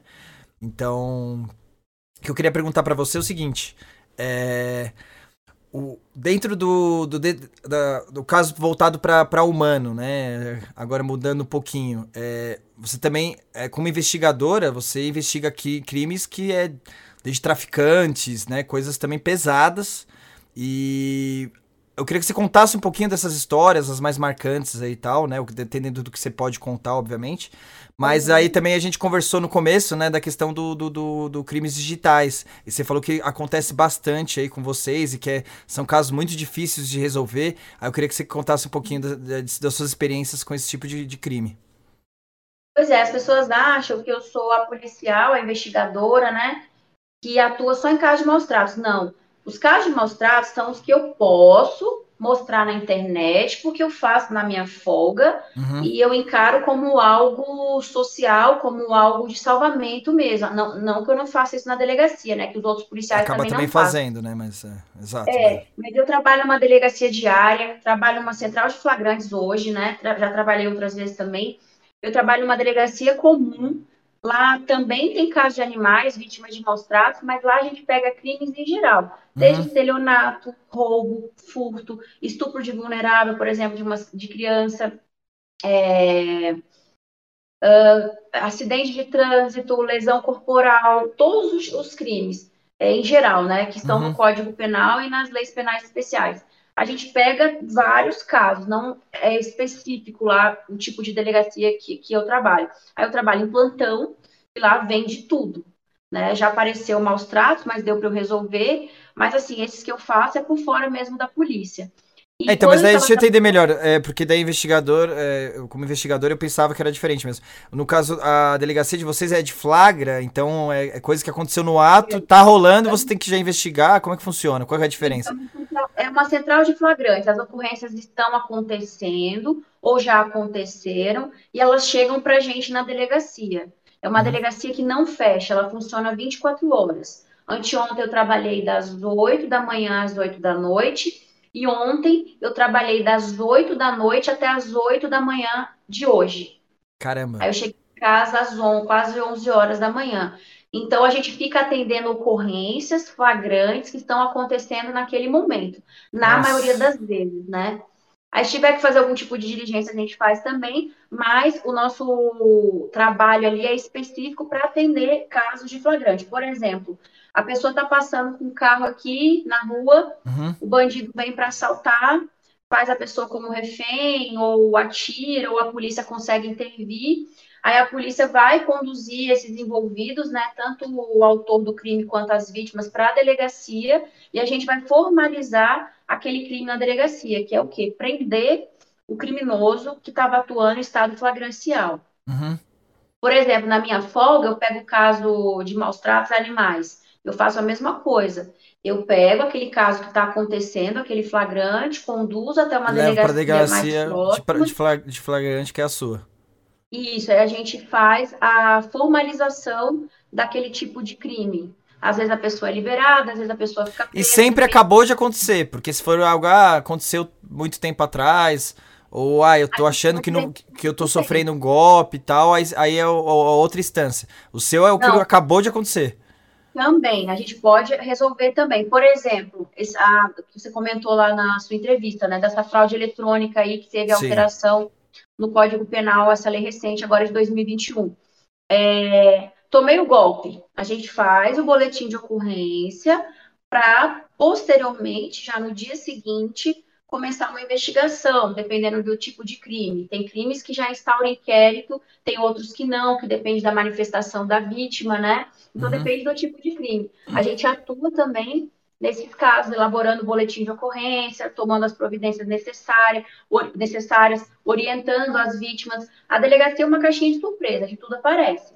Caramba. Ontem mesmo, três da manhã, apareceu uma mulher é, não falando nada com nada, querendo entrar na delegacia, não, eu quero ir lá para dentro, eu quero ir na sala do delegado. Então, tudo acontece. Desde vítima mesmo, a pessoas com, com, algum tipo de problema, algum tipo de transtorno, né? Então, a gente ali está suscetível a tudo. Sim. Também tem os presos, né, que ficam acondicionados na delegacia, que depois a gente faz a destinação. Então, tem todo um sistema, tem todo uhum. um procedimento. E o caso, assim, que eu achei que doeu mais no meu coração foi quando eu trabalhava próximo aqui da minha casa, que eu fui participar de uma operação, era uma operação de, de madrugada. Eu trabalhava durante o dia, mas eu fazia operações policiais em determinados assuntos, né? Por exemplo, cumprimento de mandados, né? De traficante ou de, ou de criminosos. Prender os caras e tal. Ou apreensão de veículos roubados em alguma comunidade. Aí, nesse dia, é, eu estava saindo de casa com, de viatura com os colegas Uhum. E um cara que estava assaltando, um indivíduo, né, dois, que estavam assaltando um outro veículo, eles nem a gente não, não tinha, né, cruzado com ele assaltando, ele tinha acabado de assaltar um veículo, ele viu a viatura, jogou o carro para cima da gente, Nossa. na mesma hora que ele jogou o carro para cima da gente, ele disparou, efetuou quatro disparos, esses quatro disparos, disparos pegaram na porta que eu estava. Ah. Deus Aí na hora eu só lembrei dos cachorros, dos gatos. Eu só lembro deles. Aí na hora eu falei, meu Deus. Quem vai cuidar dos meus cachorros e dos gatos? É, eu lembrei do tio. Eu falei, ai meu Deus, como é que eu volto pra casa? Será que pegou alguma coisa em mim? Levantei o braço assim, vi que não tinha acontecido Nossa. nada. Aí na hora eles entraram numa rua sem saída. Aí eu falei, vamos galera, vamos. Comecei a gritar. Aí nós entramos também nessa rua. Graças a Deus era sem saída. Eles pararam de atirar. Eu não consegui abrir a, a porta, porque eu acho que por causa do disparo ela travou e eu tive que passar pelo vidro, pulei, consegui correr, Nossa. pelo um, e eu peguei o outro e a gente prendeu esses dois bandidos aí. Então, assim, eu nunca, graças a Deus, né, eu nunca, nunca sofri é, nenhum, nenhum disparo, assim, de arma de fogo em mim. Nossa. Nunca acertou nenhum em mim. Uhum. Foram só eles que passaram, que ficaram na porta, assim. Aí Nossa, mas muito Deus, próximo, é, foi livramento aí, né? É, foi o caso que eu fiquei mais apreensiva, porque os outros a gente consegue resolver, a gente conversa, a gente resolve, a gente faz o que tem que fazer. Agora, quando são questões que acabam afetando a sua própria vida, né? Acho que são essas as mais emocionantes, assim, na questão psicológica mesmo. Aí eu fiquei um pouco triste, e graças a Deus que a gente conseguiu obter êxito, né? Nós pegamos os, os criminosos, mas e graças a Deus também que não aconteceu nada comigo nem com meus colegas. Sim, é, eu vi que você tem algumas operações que você faz junto com o delegado Palumbo. É, você trabalha junto com ele, vocês são bem próximos nesse sentido. Que, que também, né, é um cara, meu, é, inclusive, né, dando um spoilerzinho aí, vai ser o nosso próximo convidado. Semana que vem o, o delegado Palombo aceitou já o nosso convite, vai estar participando aqui do podcast com a gente também. Na verdade, até é, já era para ter, ele ter participado antes, ele teve alguns probleminhas de saúde, mas felizmente aí no próximo ele já está confirmado. E vai ser bastante legal também, né? Então, pessoal que está assistindo aí, assistam o próximo na quinta-feira que vem também, que vai ser bem legal. E, mas aí, assim, como é seu contato com ele? Ele, ele te ajuda? Vocês trabalham juntos? Como é que é? Eu acho que eu sou meio suspeita para falar, porque eu elogio ele demais e eu compro briga mesmo se alguém quiser comprar. É. Ele é uma pessoa extremamente trabalhadora, ele é uma pessoa extremamente honesta, ele gosta da polícia, ele gosta do que faz, ele luta pelo certo e ele me ajuda muito na causa animal. Por quê? Na causa animal não é só pegar o cachorrinho maltratado e entregar para alguém. A gente resgata mesmo o animal, a gente cuida do animal, a gente leva no veterinário até doar o bichinho. Que nem ele agora resgatou um gatinho, uhum. ele levou para casa dele.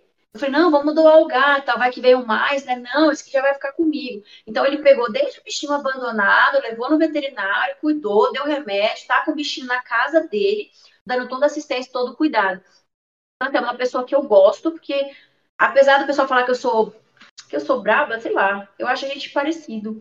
É. Só que o Paulo, assim, ele eu acho que é um pouco mais calmo do que eu. eu. Às vezes eu sou um pouco mais esquentada, assim. E ele é um cara muito bacana, eu gosto muito do trabalho dele. A gente tem esse trabalho aí com a Liga da Justiça Animal. A gente faz outras coisas também, a gente faz projetos sociais, a gente já ajudou comunidade, pessoas né, de comunidades com doações de alimentos, porque com essa pandemia muita gente começou a passar fome de forma maior, mais Sim, acelerada, cresceu muito o número muita gente começou a precisar de mais recursos, né? Uhum. Então a gente faz um trabalho legal, tanto com os animais, quanto também nas causas sociais. Aí eu não consigo né, estar com ele todos os dias, porque eu tenho meu trabalho na polícia, tenho meu trabalho como professora, tenho trabalho na ONG, que ele me ajuda, mas muita coisa eu tenho que resolver sozinho ou com outras pessoas. Então, é uma pessoa muito bacana, eu acho que vai ser a melhor entrevista de vocês. Ele é um cara que está fazendo muito, muita coisa por São Paulo, está lutando, está batalhando, está correndo atrás está buscando mesmo, porque hoje ele tem mais voz, hoje ele pode mais falar, buscando mesmo recurso para a polícia civil, para a polícia militar, para a GCM, está passando por hospitais, fiscalizando. Então, ele está mostrando para o povo alienado, porque muita gente é alienada, né? Muita gente vive aí escondido, não sabendo do que está acontecendo no nosso planeta, no nosso mundo, na nossa cidade, mostrando aí para o povo o que tem que ser feito e o que também está fazendo, né? Isso que é legal, porque não adianta a pessoa sair da polícia ou sair de qualquer outra carreira, virar político e falar, Sim. não, legal, agora eu vou descansar, estou de férias, vou curtir meus altos salários. Ah, tô ganhando bem aqui, é. Sim. E é. sentar em cima, né? Não, é, pra quem não sabe, o, o, o Paloma é o terceiro vereador, né, mais votado do estado de São Paulo, né, então Sim. ele já entrou para isso. Infelizmente, né, porque ele tinha que ter sido o primeiro, porque ele é o único... Não, é, não é puxação de saco, porque eu não tô, não tô pedindo nada para ele, não. Mas, assim, é muito chato a gente ver pessoas ganhando eleições que não atuam ali corretamente, com base na lei, pessoas Sim. que, não tô falando dos do, do, do, em primeiro e segundo lugar, né, mas a gente sabe das coisas que acontecem no ramo político. E a eleição dele foi muito limpa, foi muito positiva na questão de honestidade, de verdade, entendeu? Uhum. Então, por isso que eu gosto muito dele, porque até agora eu nunca consegui ver nada e espero, né, fé em Deus, nunca me decepcionar com algo uhum. que o povo criou essa expectativa, o povo criou essa, esse amor, esse carinho para poder ser abraçado. E hoje em dia a gente está na era do quê? Anotem isso aí. Dos, da nova geração, dos novos políticos. Gente, pelo amor de Deus, chega de votar. Ai, tomara que Deus te ouça, que mude mesmo, que comece a entrar gente nova aí, com mentalidade diferente, que saia esses velhos políticos aí que, que só prometem, mas é, quando a gente começa a ter um fiozinho de esperança ali num lado, no outro, aí você já começa a descobrir coisas por trás, aí, é, aí volta pro mais do mesmo, né? Então. Às é, vezes eu, eu penso em ter uma esperança, aí depois eu me decepciono, mas né, vamos continuar é, esperançoso, né? Porque é o que é, nos resta, é o que nos resta. É, verdade, a última que morre e pra gente nunca vai morrer porque a gente é brasileira, a gente é forte, né? É, exatamente. Mas, assim, hoje em dia a gente pe... tem que pensar o quê? Vamos votar em quem não só fala bonito, porque a maioria fala muito bonito. Sim, Vamos sim. votar em quem põe a mão na massa, quem trabalha, quem faz as coisas, né? Então, a esperança do nosso país, da, no, da, da, cidade de São Paulo, do nosso Brasil, são pessoas que efetivamente trabalham, né? Tanto os políticos, que é a obrigação deles, mas também as pessoas que se dispõem a poder ajudar e fazer algo. Ah, o Tiago hoje está com um grupo ali de pessoas que vai fazer marmita para poder é, doar para as pessoas que estão passando fome lá na Praça da Sé. Beleza, vamos juntar o Tiago, vamos aumentar e ampliar essa corrente do bem, vamos fazer algo realmente para mudar realidades terríveis. Porque uma coisa, Tiago, é assim, você nascer, ela, é a, a, maior parte das pessoas que conheço são assim, né? Nasce, balada, curtição, namorar, pegação. Aí, um dia eu parei, conversei com duas amigas que são assim, eu falei, gente, para e pensa estão produzindo, não fiquem com raiva de mim, não, mas o que vocês estão produzindo para o planeta? Aí elas, ah, eu não estou fazendo nada de errado. Aí eu falei, não, mas para e pensa, você acorda de manhã, você é rica, né? Você vai comer na padaria, você produz lixo. Aí você chega em casa, você vai no banheiro, produz mais lixo. Abre o lasanha para fazer lixo. É, não sei o que, papel, e não sei o que. Você está reparando que você produz mais lixo, lixo do... do que coisa positiva. Durante a semana, durante o mês, o que, que você produziu na sua vida inteira? Você não ajuda sua mãe dentro de casa, você não ajuda um, um, cachorro, você não ajuda um gato, você não ajuda no seu trabalho. Na verdade, a maioria dessas pessoas que eu estou citando como exemplo estavam nem trabalhando. Uhum. Vocês não estão fazendo nada de útil para o planeta. Vocês estão fazendo o quê? Produzindo lixo. Então, não sejam meros produtores de lixo, né? Às vezes eu sou um pouco radical, porque eu também sou ativista, defendo o meio ambiente. Eu sou um pouco radical nas coisas. Não, mas é né? legal. Né? É, então, esse, é, assim, infelizmente, é, nessa perspectiva, às vezes tem que ser um pouco radical, meio direto mesmo, para a coisa andar. Porque também você fica nos panos quentes ali. Ah, é, ah, eu, eu ajudo, eu dou dica tal. Você tem que pegar e fazer, né? Tem muita gente que fica no, Tem muita gente que fala muito bem, né? Que fala, pô, ai, que dó dessa pessoa. Nossa, isso é inaceitável. O seu discurso tá melhorando o que no mundo, né? É o que você falou. Essa pessoa às vezes tá falando, falando, mas ela ainda tá gerando só lixo. Então, realmente, às vezes tem que ser um pouquinho mais agressivo. Eu admiro muito isso de você. É, assim, eu não sou nenhum exemplo, não sou né? Eu, eu, tenho que melhorar muito, mas é algo que eu também me preocupo. Por isso que até me machuca às vezes um pouco esse seu discurso, né, Yara? Mas assim, é, é, eu acho que cada um tem que fazer a sua parte. Aí, sendo bem sério, né? Eu vou balancear um pouco, equilibrar um pouco o seu discurso no sentido que. É, na, se a gente pegar na realidade a pessoa só não fazendo mal pro próximo, Deixa, deixa ela fazer o lixo dela, pelo menos né, é. tem, tenta colocar, é. se, separar o reciclável, mas é. só não fazendo mal próximo, você já tá ajudando pra caramba, né? Se todo mundo pelo menos se preocupasse, tivesse esse exercício empático, já, já seria meio caminho andado. Mas infelizmente não é assim que funciona e a gente realmente precisa de mais pessoas como você que realmente segura as rédeas e, e, e, e meio que compensa essas pessoas que às vezes atrasam o lado das outras. É, na, na, nossa perspectiva aqui, meu, felizmente eu tive a oportunidade, oportunidade, assim, eu vim também de família humilde, criei do zero, do zero mesmo, uma, uma, empresa. E hoje a minha empresa emprega outras pessoas. Obviamente que eu tô crescendo com isso, tô, mas a, a ideia é essa, né? Todo mundo crescer junto, dando oportunidades é, para outras pessoas trabalhar, para elas também ter uma sessão profissional e às vezes depois no futuro ou ela trabalhar no emprego melhor ou crescer dentro da empresa ou montar a própria empresa e aí ela cria outra empresa que gera mais emprego. Eu acho que é a minha forma, né? Cada um tentando ajudar da sua forma, acho que colabora. A, a, aí a empresa em si, a Tena Security, a gente também é, tem projetos sociais, a gente faz campanha de doação de sangue lá com parceria com o pessoal da AME. A gente faz também, é, a gente, inclusive, é, Yara, depois até vamos conversar mais sobre isso, né? O que você precisar de apoio, de divulgação, conte com a gente, tá? É, a gente como empresa, né, um, às vezes até numa perspectiva mais corporativa e tal, mas é, a gente já ajuda uma ONG também voltada para animais, até na, na, naquela contrapartida que às vezes que, que o, seu, o foco de vocês é em cima de, de animais de maus tratos, essa ONG é mais voltada também para eh, tanto para a questão de, de animais abandonados, como também eles prestam serviço veterinário gratuito para é, pessoas que não têm condição, às vezes, que cuida do animal e não tem condição de, de pagar um veterinário. Eles dão atendimento gratuito e, além disso, cole, é, coletam animais de rua. Aí eles castram, cuidam, tratam os animais, que muitos animais vêm feridos, muitos animais vêm, né, até de origem. Ah, depois você pode até passar o contato, vou passar o contato para você.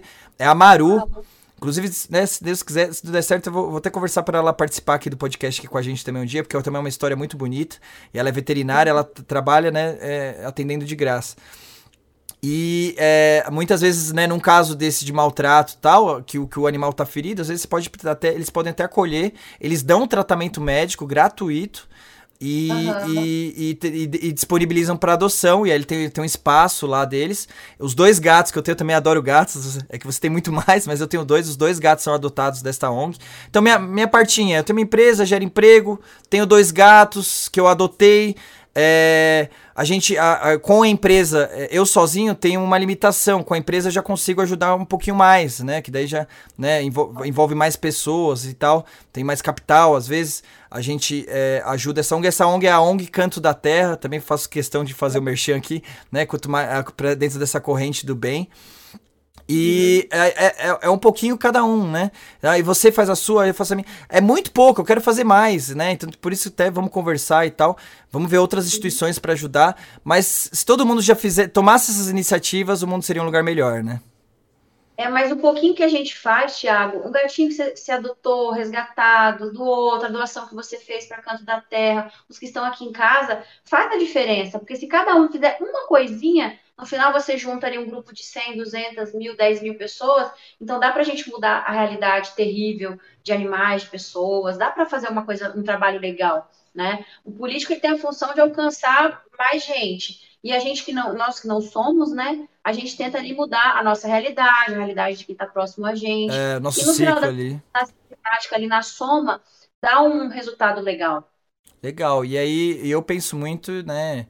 E esse, esse podcast é uma oportunidade disso. E a gente conhecer mais pessoas como você. Se você pegar as outras pessoas que participaram, muitos têm esse mesmo discurso nosso, quer ajudar, quer essa corrente do bem. A gente né, se juntar, né? É, fazer esse network, juntar essa corrente. Então conte comigo também no apoio que for necessário dentro de, de, das minhas possibilidades. Espero poder contribuir de alguma forma. E a gente vai se ajudando, trocando esses contatos, que nem agora. Vou te indicar o pessoal da ONG, que sabe vocês não fazem uma parceria e escala o negócio e o negócio fica cada vez maior. E até legal você falar do Palumbo, né, que é o nosso próximo convidado, que ele já entrou para uma outra esfera, que ele tem um potencial de conseguir ajudar mais gente ainda, porque ele conseguiu entrar na política. Você falou, né? É, pena que ele foi o terceiro, mas, pô, terceiro é um ótimo resultado, né? Terceiro vereador mais votado. E é. espero também que, né, daí ele, é, e você tem essa experiência prática, né? Eu também não vou julgar aqui, né? Deixa eu conversar com ele semana que vem. Mas você tem a experiência prática que ele na prática realmente ajuda, então já, já é algo extremamente positivo, principalmente vindo de um político, que a gente tem esse histórico tão negativo aí do, do, do, do passado, né?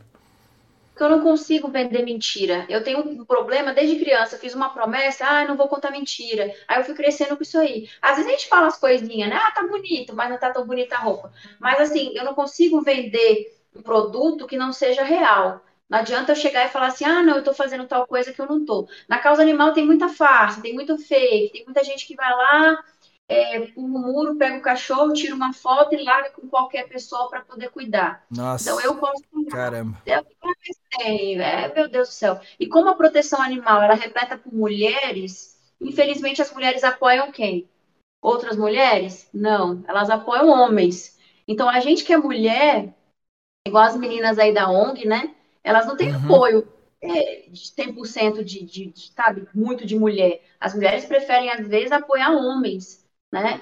Não estou criticando a que atuam na causa animal, mas infelizmente tem pessoas que pegam o animal, tiram uma foto, entrega para uma pessoa qualquer e posta na rede social como salvei o animal, salvei a pátria. Então tem muita enganação na internet. E graças a Deus, Deus colocou o palumbo na minha vida, na, na, no meu caminho, para a gente trabalhar com a verdade, fazer o que é certo e do início até o fim.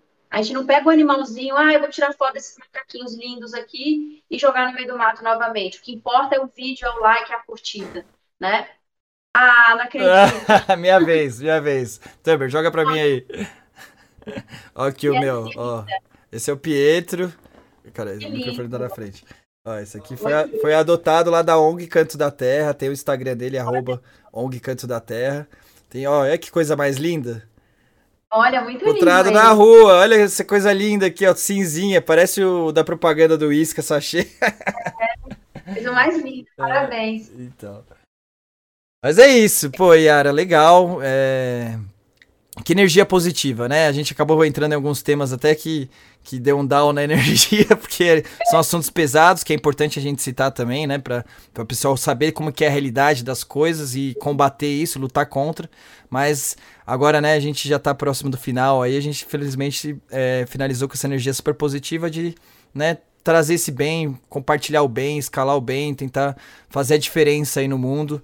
Eu compartilho muito com o Celso e te admiro muito por isso. Parabéns por tudo que você faz. É, quem, né, vou me esforçar muito para tentar chegar pelo menos próximo aí de, do nível de realização. É, é muito difícil, né? Mas pelo menos uma parte, dos 10% aí já seria muita coisa do que você faz aí de melhor pro mundo, por mais pessoas como você. Amém, mas você já está no caminho certo, já está fazendo bastante coisa. E a gente tem que viver assim, é, cada um tem o seu propósito de vida, né? Cada Exato, um atua é. numa área, atua numa coisa. Às vezes é, a gente, a gente, né, nós falamos de temas delicados, temas tristes, mas essa, igual você disse, é a nossa vida real, é o uhum. mundo real. Eu costumo dizer para as pessoas, gente, não vamos viver na alienação, a gente não pode viver é, achando que tudo é lindo, que todo mundo é do bem. Não é. Existem profissões que, né, geralmente só vem coisas legais. Eu já fiz um trabalho de modelo já. Ô trabalho bom, hein? Meu Deus do céu. Você vai lá, chega toda bonita, faz a foto, é, divulga, e vai embora. Então, assim, tem profissões que você vê coisas legais, coisas bonitas, e tem outras que não. Então, Sim. cada um vive um tipo de realidade. E o que, que eu busco? O que, que a gente procura fazer? Mostrar aquilo que realmente acontece. Ai, mas você quer tocar o terror, você quer falar de coisa triste, você quer mostrar. Tem muita gente que para de me seguir, tem dia que eu perco 500, 300, 2 mil seguidores, já cheguei a perder, postando Nossa. caso de animal. Eu acho isso ruim, porque a pessoa não quer ver que aquilo a é realidade a realidade. É. Ah, não vou seguir a menina porque é mulher, eu só vou seguir o outro que é homem, só ajuda o homem, mulher não apoia a mulher, a gente tem inveja, que não sei o quê, só posta coisa triste. Mas eu não vou deixar de fazer algo para agradar terceiros. Eu vou fazer algo que agrada a Deus em primeiro lugar uhum. e que me torne um ser humano melhor. E eu me tornando um ser humano melhor, agradando a Deus e salvando quem precisa, dane-se o resto. Estou feliz. Para você já valeu a pena, né? Que legal. Que, que bom que você pensa assim. É, bom para você, bom para inúmeras pessoas que você ajuda aí como policial, né, combatendo o crime aí, né, a toda a sociedade, ajuda as nós no, no sentido geral, e para centenas de animais aí que você vem ajudando, que já ajudou e que vai continuar ajudando, e certeza que vai ajudar muito mais. É, Amém. E assim, é, não necessariamente, né? Porque daí o pessoal que tá vendo aqui, pô, mas ah, eu trabalho com isso, eu gosto disso, não sei o que. Você não, não tem que também, né, largar tudo e vou virar, assim, pô, por mais admirável que seja, e a gente sempre tem que valorizar a profissão de ser policial, meu, né? Que ainda mais no Brasil, no estado que a gente tá, você mesmo falou que Putz, eu não sabia dessa informação, que é o estado que menos paga para a polícia, que, é, que eu acho absurdo, né? Mas aí você pensa, né, profissões como essa, como professor, como médico, que né, a, a, o cerne da profissão já é ajudar o próximo, então é algo maravilhoso. Mas não necessariamente você tem que largar tudo para ser uma dessas profissões ou largar tudo só para montar uma ONG e viver disso. Não, não necessariamente. Se você tiver condições e for esse seu sonho, ótimo. Mas dentro do é. que você faz, você também. É, é, você, se você é bom em outra coisa, também não tem que desperdiçar o seu talento. Aproveite o seu talento, cresce dentro daquilo que você é bom. E aí, quando você crescer e tiver condições, começa a tentar ajudar. E aí sim vai vir o ciclo positivo, né? E aí, cada um é. fazendo a sua parte, o negócio funciona. Que nem você falou da, da modelo que é fácil, pô, é, é, né, não é fácil, né? Você sabe que não é todos que conseguem, mas eu entendi seu exemplo. Mas uma modelo que conquistou lá e ficou famosa, rica, pô, daí já tem um monte de seguidor, começa a divulgar coisas positivas, né? Então você já tá. Aí você consegue, dentro da sua área, da sua especialização, conseguir também fazer o bem da mesma forma que a Yara. E eu acho que se todo mundo tiver esse pensamento, as coisas vão melhorando aos poucos, né? É, da, da modelo quis dizer assim, que eu cheguei lá, tirei a foto, fiquei feliz, sabe? Uhum. Diferentemente de eu atuar num resgate, num crime de maus tratos, que eu vou ficar triste, é, né? Sim. Então, cada um vive a sua realidade, cada um, igual eu vejo muita gente falando assim, ai, quando eu tiver dinheiro, quando eu passar no concurso, quando eu Fica adiando, rica, né? Fica adiando. Ou criando justificativo. Aí eu falo, a pessoa fala, eu vou te ajudar. Aí eu falo, meu amor, eu não preciso do seu dinheiro, eu não preciso que você fique rica, eu não preciso que você passe no concurso. Às vezes me ajuda é de catar, ir numa, na casa de um acumulador, ir na casa de alguém que está passando necessidade, é, eu, eu ponho na massa mesmo, catar o lixo. Disponibiliza duas horas do seu tempo. Não precisa dar um centavo. Disponibiliza duas horas do seu é. tempo. Vai lá numa associação, ajuda. É, já é super válido. Isso daí vale mais que muitas vezes dinheiro. Às vezes, a, às vezes a ONG precisa mais disso do que dinheiro. Mais de mão de obra do que dinheiro. É. Uma vez também eu fui numa, num abrigo. Eu não gosto muito de ir em abrigo porque eu me apaixono pelas crianças, aí eu quero ser rica mesmo, para adotar todo mundo. Eu falo, ai, se eu fosse rica. Para dar uma fazenda. É. Vou ter um monte de bicho, ter um monte de criança, aí eu quero adotar todas. Eu acabo me apegando demais nas crianças, eu vejo que a história delas são bem tristes, acabo contando a minha, elas falam, nossa, você também se lascou na vida, porque elas acham que eu sempre vivi na vida boa, né? É, mas o que, que essas crianças precisam? De atenção. Eu ia para lá para ficar uma hora ou meia hora, entendeu? Eu não gastava um real, porque eu não tinha dinheiro, né, para ficar gastando. Nunca tive dinheiro assim para ficar gastando.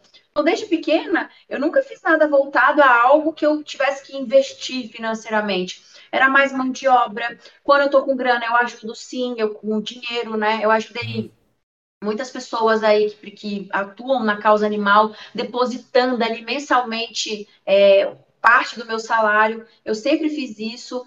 Hoje eu estou com a minha, né? Mas antes eu a depositava para outras pessoas que fazem um trabalho fantástico, um trabalho maravilhoso, que realmente tem pessoas que ajudam de verdade os animais, e essas pessoas merecem sim serem reconhecidas. Às vezes, por exemplo, ai, tem uma velhinha ali do, na delegacia, tem uma mulherzinha que vai lá dar ração para os gatos. Pô, você não, não ajuda a ONG tal, que é famosa, que já tem recurso, ou que precisa de muito dinheiro? Ajuda a senhorinha, a protetorazinha ali, ó, na rua, que fica dando comidinha para os gatinhos da rua. Compra aquele pacotinho de um quilo de ração, ou fica todo dia com ela carregando as coisas, ajuda a carregar as caixinhas, as sacolinhas. Então, tudo dá para o ser humano ser útil. Basta ele querer, basta ele ter iniciativa. Sim, sem dúvida. E, e às vezes pouca é, ações pequenas têm um resultado muito grande, né? E às vezes só de você estar tá apoiando, só de você estar tá divulgando, só de você estar tá falando, mostrando um exemplo positivo, você já está ajudando também. Yara, meu, muito obrigado. Eu estourei muito tempo, ser bem sincero, porque o papo tava muito legal, é, graças à sua simpatia, graças à sua história de vida incrível. E aí agora, sinceramente, é, eu vou ter que corrigir uma coisa que você falou errada lá no começo. Que você falou, ah, eu não me uhum. considero uma pessoa de sucesso, eu não sou uma pessoa de sucesso. E agora é exatamente disso que eu tô falando de sucesso. Esse é o sucesso que a gente quer mostrar nesse canal. Tá? E assim, também querendo ou não, o canal é, é, é uma das, das, das formas que a gente encontrou de é, compartilhar coisas positivas, histórias como a sua, para inspirar outras pessoas e seguir. Porque o sucesso não é só ganhar dinheiro, o sucesso é, é mudar o mundo do jeito que você está falando. E nisso você, tá, você é um exemplo de sucesso. Por isso que vou te corrigir em cima disso, tá? E muito obrigado por ter participado, muito obrigado por ter compartilhado sua história e muito obrigado por tudo que você faz. O, o meu obrigado é diário, porque você está batalhando dia a dia, ajudando tantas pessoas. Então, tanto eu como todos nós aí, a sociedade deve um agradecimento diário por tudo que você faz por, por, pelos animais e, e, como policial aí também na, na, sua profissão do seu dia a dia, tá bom? Obrigado mesmo. Dá um último recado aí pro pessoal, pessoal que assistiu a gente até aqui, pessoal que vai assistir a gente lá no YouTube, nas redes sociais. Dá um último recado aí pro pessoal pra gente encerrar. Tiago, eu que agradeço. Agradeço também a Deus por eu estar viva hoje, por estar tendo essa oportunidade desse momento e espero de vários outros também e de alguma forma poder tocar o coração de alguém no sentido de fazer uma mudança, é, mudar é, realmente esse planeta para algo melhor, né? Porque a gente está precisando em vários assuntos. Agora minha cachorra acordou, ela está aqui, vai querer entrar na, na entrevista também. E vamos que vamos, cada vez mais sendo fortes, né? Não só as mulheres, mas também os homens, as crianças. E é isso a minha vida está aí. Enquanto eu continuar respirando, eu vou continuar ajudando, eu vou continuar fazendo alguma coisa, eu vou querer sempre ser útil.